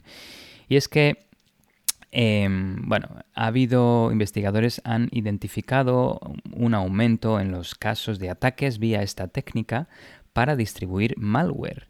Es, un curioso nombre eh, para esta técnica y voy a explicar en más detalle el por qué le han llamado smuggling, HTML smuggling o, este concepto de contrabando, ¿no? que, implica que se saltan algún tipo de seguridad, de, de eh, comprobación de seguridad. Pues Menlo Labs, eh, una empresa de ciberseguridad e inteligencia de amenazas, ha reportado esto, que está observando un aumento de estos tipos de ataques para, para cibercriminales que distribuyen e instalan malware de esta forma.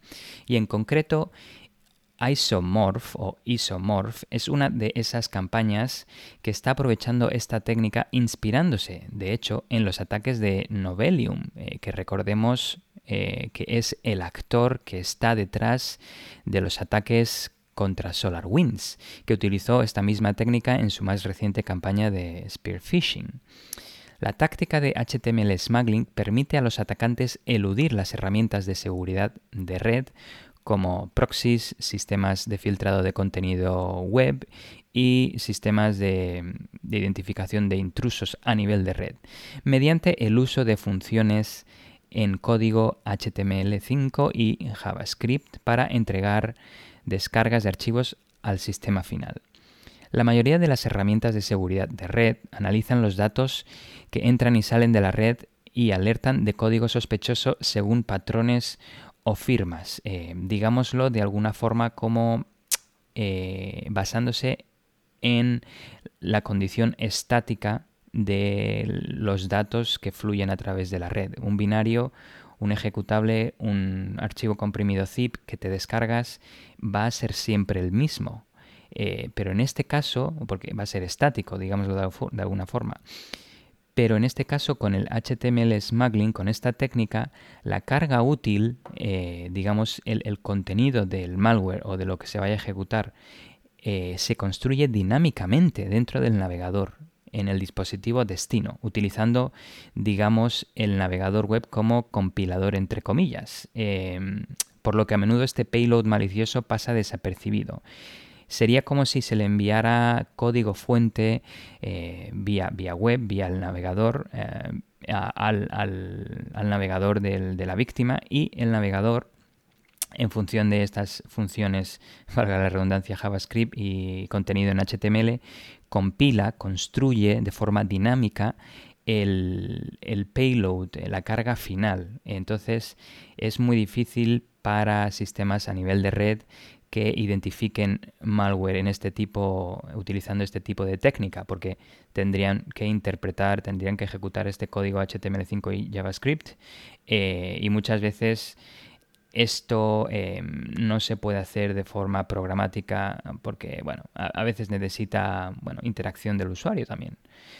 Eh, bueno, hay que remarcar que el HTML smuggling no aprovecha una vulnerabilidad o un defecto de diseño en el navegador web. Los atacantes pueden incluir un enlace en un correo electrónico que cuando se hace clic redirige a una página HTML que usa código HTML y JavaScript para compilar la carga útil dentro del navegador.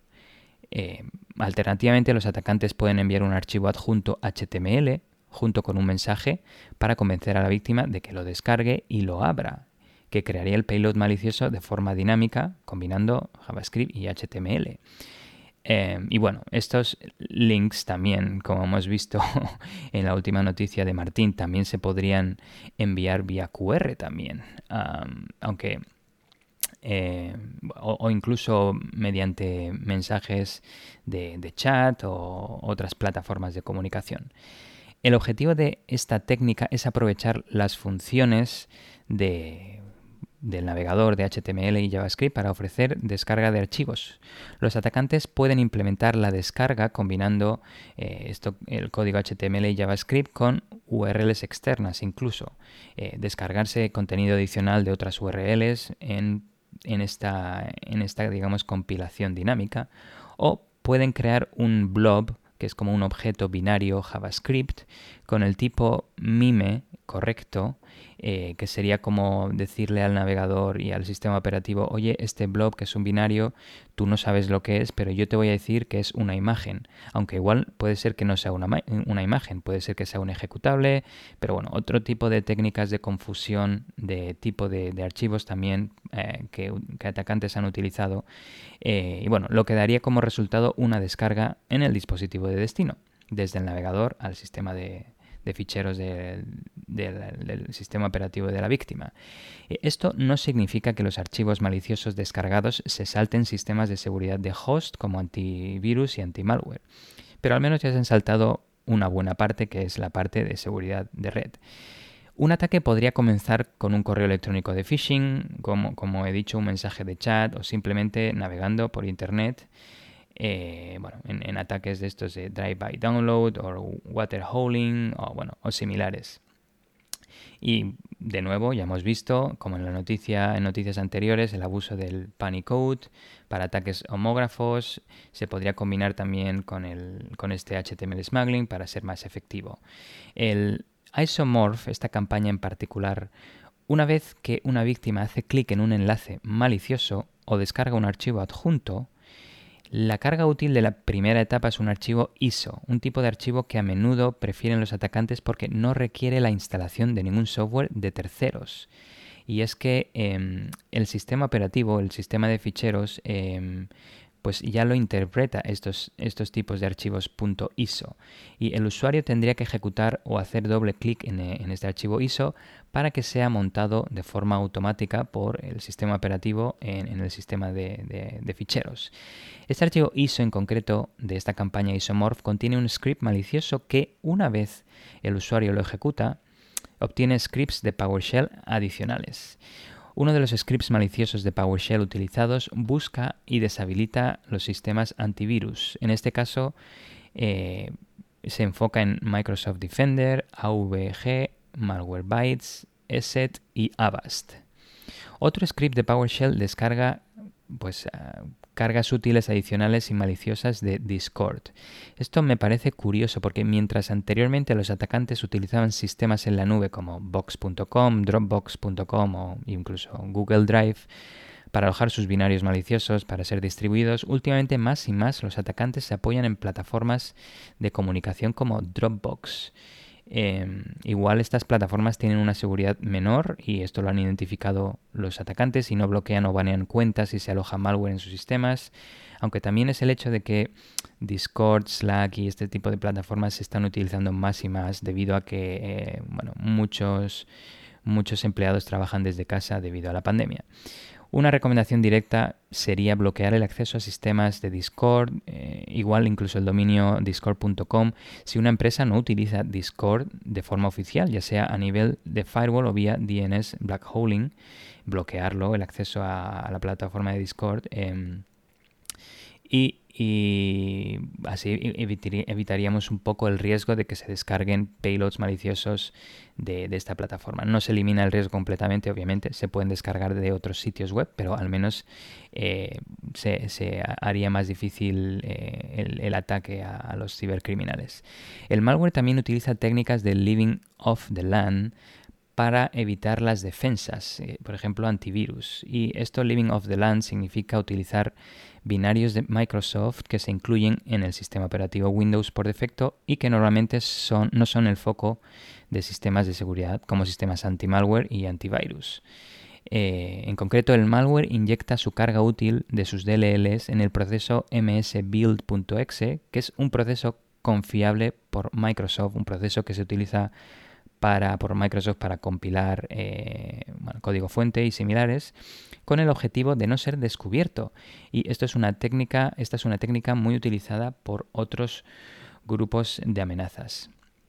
Eh, la carga útil final de Isomorph es un troyano de acceso remoto, eh, Remote Access Trojan o RAT también que se le llama, y este en concreto se le conoce como el nombre Async RAT o NJRAT, que ha sido utilizado de hecho por muchos atacantes en el pasado, como Grupo Gorgon, Grupo 5 y APT-41, pero utilizado predominantemente para comprometer objetivos de alto valor en el Medio Oriente.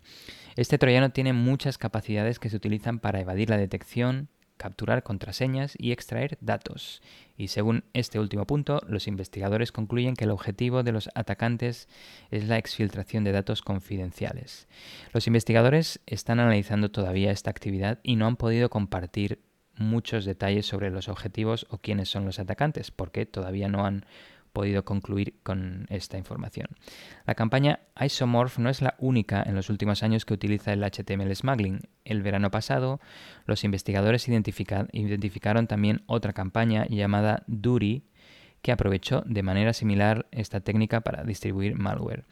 El equipo de seguridad de Microsoft también ha informado recientemente que los atacantes utilizan cada vez más la técnica de HTML smuggling en campañas de phishing y otras campañas de correo electrónico para generar amenazas. Así que, eh, de nuevo, los códigos QR online, el panic code, el HTML smuggling, mucho cuidado con navegar por Internet de forma despistada y sin parar atención. Eh, ya vemos que más y más los ataques eh, el, primer punto de vector de, entrada de ataque son, digamos, emails o el navegador web. Así que estas aplicaciones deberían de securizarse mucho más y los, los, usuarios que navegan por Internet ir con mucho más cuidado. Eh, ahí lo dejo para que aprendamos todos y eh, tengamos más, paremos más atención al navegar por Internet. Pues sí, con esa última frase me quedo. Navegar por internet es un deporte de riesgo, amigos. Así que, así que mucho, mucho cuidado, eh, mucho escuchar tierra de hackers y mucho implementar algunas de las recomendaciones que os damos, que para eso os las damos. Hasta aquí ha llegado el episodio por hoy. Esperemos que tengáis una buena entrada y que estéis de vacaciones ya que estamos en agosto. Recordad que yo, es decir, Tierra de Hackers va a estar en la semana de la ciberseguridad en Las Vegas, en DEFCON, así que si alguno de vosotros está por ahí, Ya sabéis, si queréis tomar una cañita, eh, pues nos escribís a podcast tierra de hackers por Twitter o por nuestras, cualquiera de nuestras redes sociales. Nos vemos en Twitch y nos escuchamos dentro de dos semanas en vuestra aplicación de podcast favorita. Muchas gracias a todos por escucharnos y bueno, nos escuchamos en la próxima quincena o nos vemos pronto en Twitch. Adiós, adiós. Que vaya bien, saludos, chao, chao. Si te ha gustado este episodio y quieres ayudarnos a seguir con el podcast, compártelo con tus amigos y compañeros. Con tu apoyo podremos atraer y despertar el interés por la ciberseguridad de mucha más gente. Acuérdate de dejarnos un comentario y una valoración donde nos estés escuchando. También puedes seguirnos en Twitter, Instagram y Facebook. Te esperamos en el próximo episodio de Tierra de Hackers.